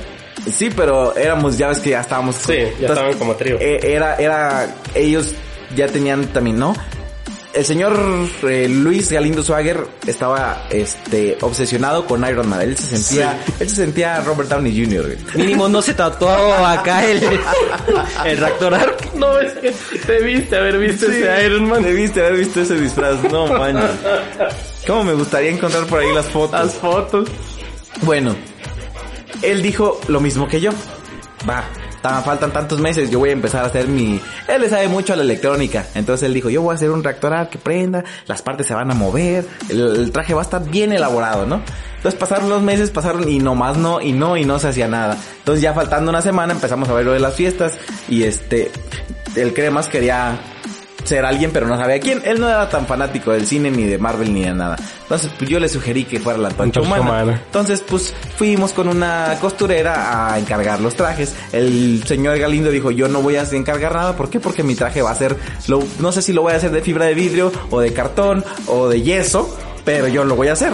Entonces, O sea. empezamos, el señor Cremas y yo mandamos a hacer de telita nuestros overoles, el de la antorcha humana y yo de Spider-Man, porque yo siempre he sido Spider-Man y me voy a morir siendo Spider-Man, ¿no? Entonces, en ese tiempo no tenía una figura tan asquerosa como la que tengo ahora. Entonces, no me veía tan mal de Spider-Man. Era alguien delgado y pues más o menos, ¿no? Entonces dije, ay, sí, voy a parecer el de Ultimate, pero, pero sí voy a parecer Spider-Man. Entonces, ya tenía mi overall de Spider-Man, pues no quedó tan hermoso, pero pues ahí. Me lo hicieron azul y rojo nada más. Yo me, me compré una pinturita de esas textiles que se inflan Sí. para poner las telarañas y ahí estaba, ¿no? Aquel compró todo lo, que, lo que tenía. Me acuerdo que traía los, los, parches. Ajá, porque Ajá. era el de la de el de la NASCAR y el de no Ajá. sé qué. Entonces empezó a comprar eh, estampitas. Teníamos ya, la verdad es que estaban bastante Sí, decentes. esos estaban decentes, El los- de los la Mana y el de Spider-Man. No, mi novia de ese entonces era Sakura. Ajá, era sí, Sakura sí, sí. Captor. También el, el cosplay de ella estaba muy bien Sí, hecho. estaba lindo. Este, también lo hizo esta, esta, esta costurera y la verdad es que se discutió. Este, me acuerdo que le hicimos el bastoncito de Sakura y también estaba muy padre. Este, invitamos por ahí a todos los de la ronda, ya invitamos al señor González, que también andaba ahí ligándose a mi prima. no, ese día Ah, no. No, pero ya desde ahí andaba sobres. No, solo la vi.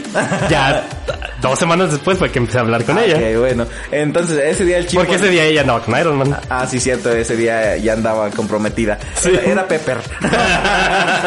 Entonces, este, invitamos al señor González, invitamos a otros amigos, Pero- al señor Mantarraya. Deja- déjate digo mi disfraz. Ah, sí. Sí, sí, vas, vas, vas. Yo era, yo era cíclope.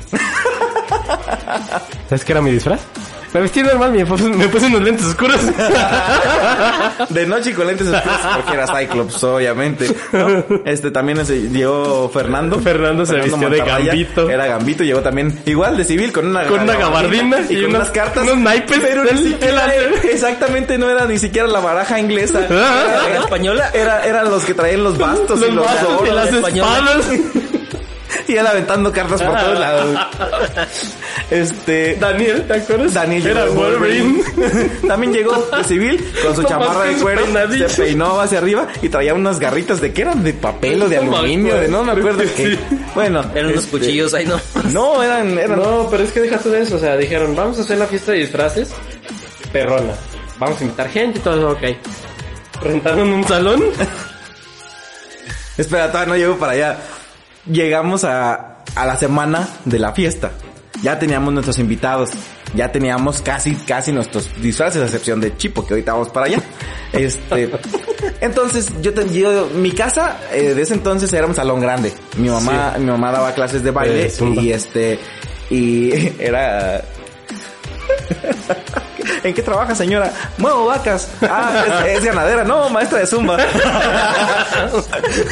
Entonces, probablemente era una opción, pero dije, no, yo quiero algo más cool. Entonces, nos fuimos a... De hecho, era nuestro salón donde ensayábamos con la rondalla. Nos fuimos a, a- a contactar a un amigo de mi mamá que tenía también un salón donde daba clases de zumba, pero en una zona muy cool de la ciudad de Europa, que ahorita es la actual zona rosa, que es la avenida latinoamericana. Ahí están todos los andros y los bares cool. Pero ese era en lo último, allá donde está el aeropuerto. El aeropuerto. Pero era la latino, güey. O sea, estaba enfrente de Casablanca, Sí, ¿no? de siempre Casablanca y- Este, eh, que era de donde se hacían los bailes más cool, ¿no? Entonces fuimos y hablamos con este chavo, ¿sabes qué? Pues que, que, que queremos el lugar, no, pues sí, te lo rento y así, ¿no? Ah, va, pues total. ¿no? De hecho, íbamos a cobrar, ¿no? íbamos a tener cover porque iba a ser una fiesta en grande, ¿no? El señor ahí tenía sonido y este, estaba muy, muy cool el lugar, tenía luces. Sí, eso estaba muy padre. Eh, Este, y entonces. luego los espejos. Ajá, tenía muchos espejos, se veía así como algo para eh, hacer de generes y perdición. Simón. Pero bueno, este, entonces pues ya llegó la, la semana de la preparación, quedamos con este señor que le íbamos a pagar cierta cantidad por la renta del salón, este, que nos iba a incluir el, el equipo y las luces y todo, ¿no? Entonces pues juntamos dinero y empezamos a comprar, compramos un montón de refrescos, compramos un montón de chicharrones y botana y Una mesa rentaron para Ah, tener la mesa donde íbamos a tener de la comida, Simón. compramos desechables, compramos, compramos de todo, la fiesta pintaba. Estaba bien preparada. Entonces, se llega el día, ¿no? Y primero vamos con lo del chipo. Se llega el día de la fiesta y un día antes ya estábamos alistando nuestros disfraces, ya teníamos todo listo y el señor chipo no tenía nada, ¿no? Al final no pudo.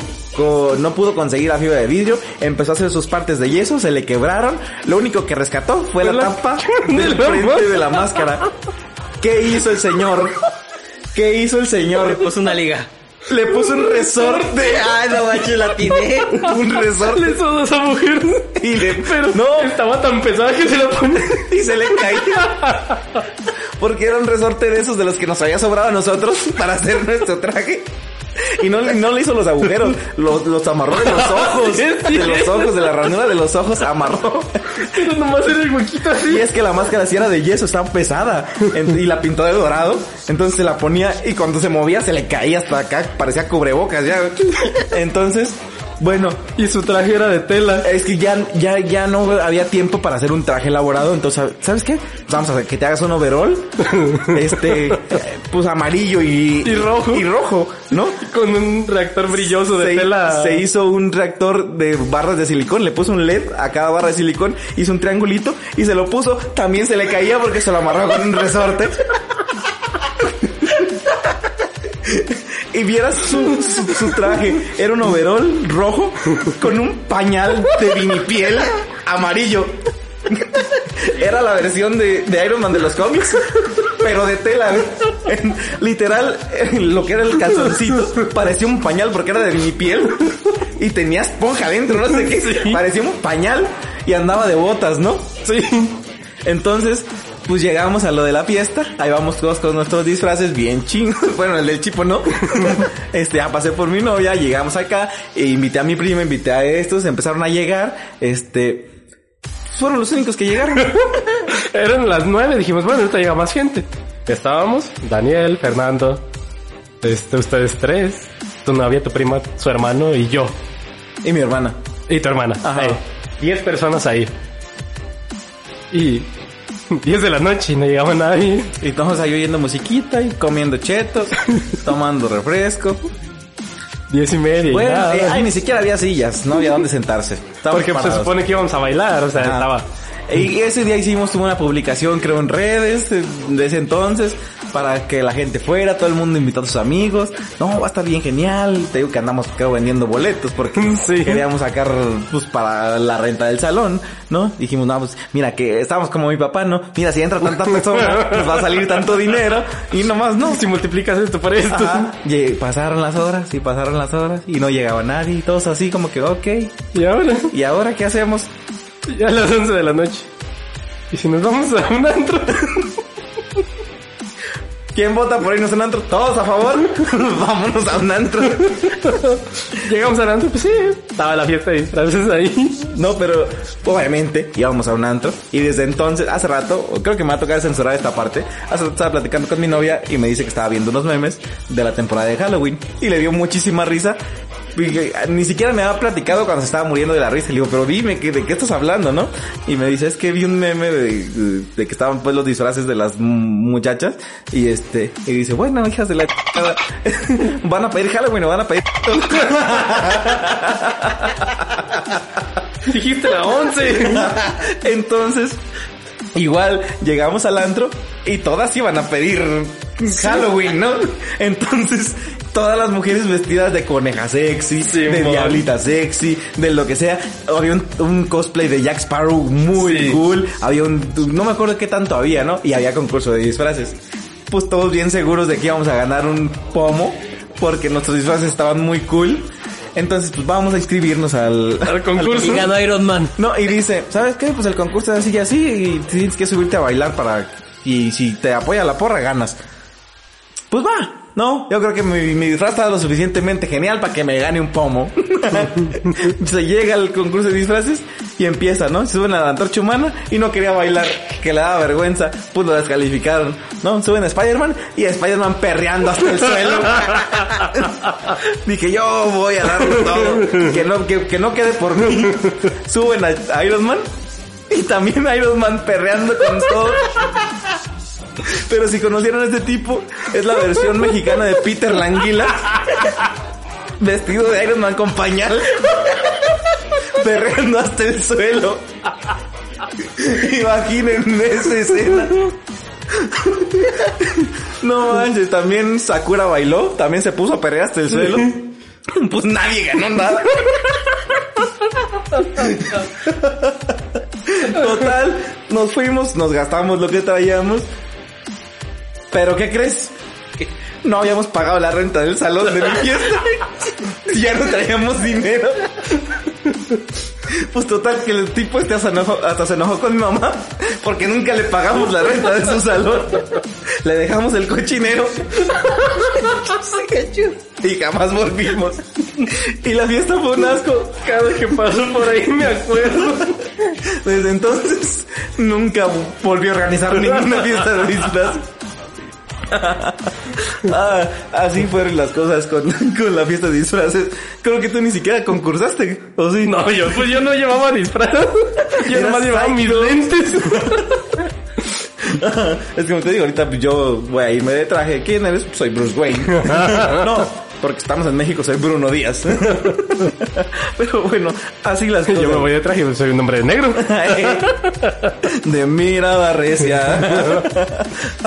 ¿Cómo ves? Así, así están las, las cosas. Y probablemente este fin de semana pues organicemos una super fiesta de disfraces. El día que hagamos una fiesta de disfraces, por favor, Vayan. vayan, sea por lástima.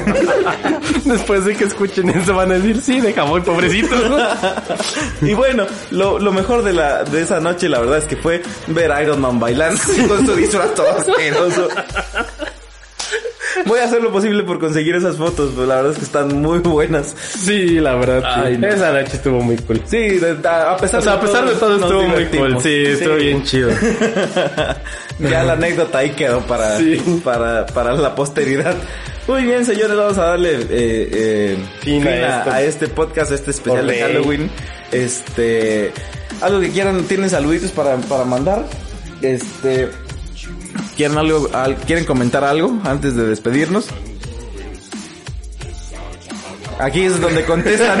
ah, per- ah, perdón, ¿me hablabas? no, no Sí, este fin de semana, tomen mucho, disfruten, pero no manejen. Así es. Pues sí, yo creo que sí, esperemos que, que cada quien se la pase muy bien. Si van a una fiesta de disfraces, no se vistan de Iron Man, por favor. o si lo hacen, que Claro, de que, sea Iron un, bien. que sea un disfraz decente. Y sí, pues este, ahora sí que son fechas en donde yo creo que los mexicanos conmemoran una época bastante, pues yo creo que agradable y este, y pues a toda la gente que pues por ahí tenga sus eh, reuniones y todo eso eh, conmemorando sus, sus seres queridos, pues se la pasen bastante bien. Eh, pues sí, nosotros también vamos a ver que si alcanzamos a organizar una fiesta en tres días. pues ahí estaremos publicando nuestras nuestras fotografías de nuestros cosplay. Muy bien, vamos a mandarle por ahí un saludo a Denise Figueroa que nos está por ahí eh, escuchando recientemente.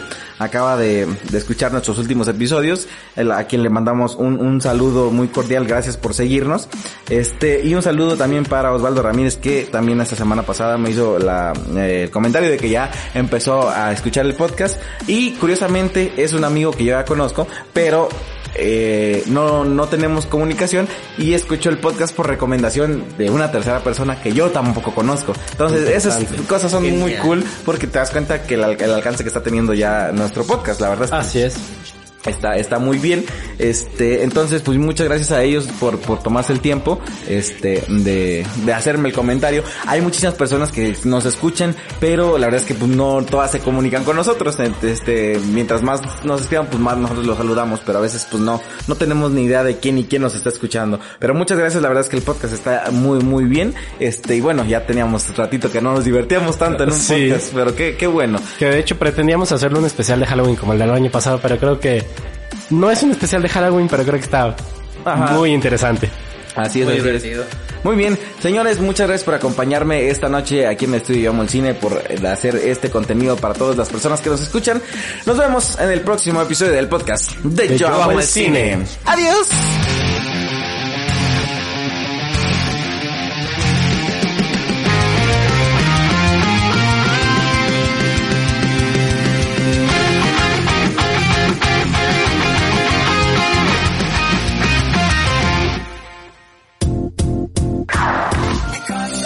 Para tu publicidad en el podcast de Yo Amo el Cine, llama al 452-269-3053. 452-269-3053. O escribe a amoelcine.mx arroba gmail.com.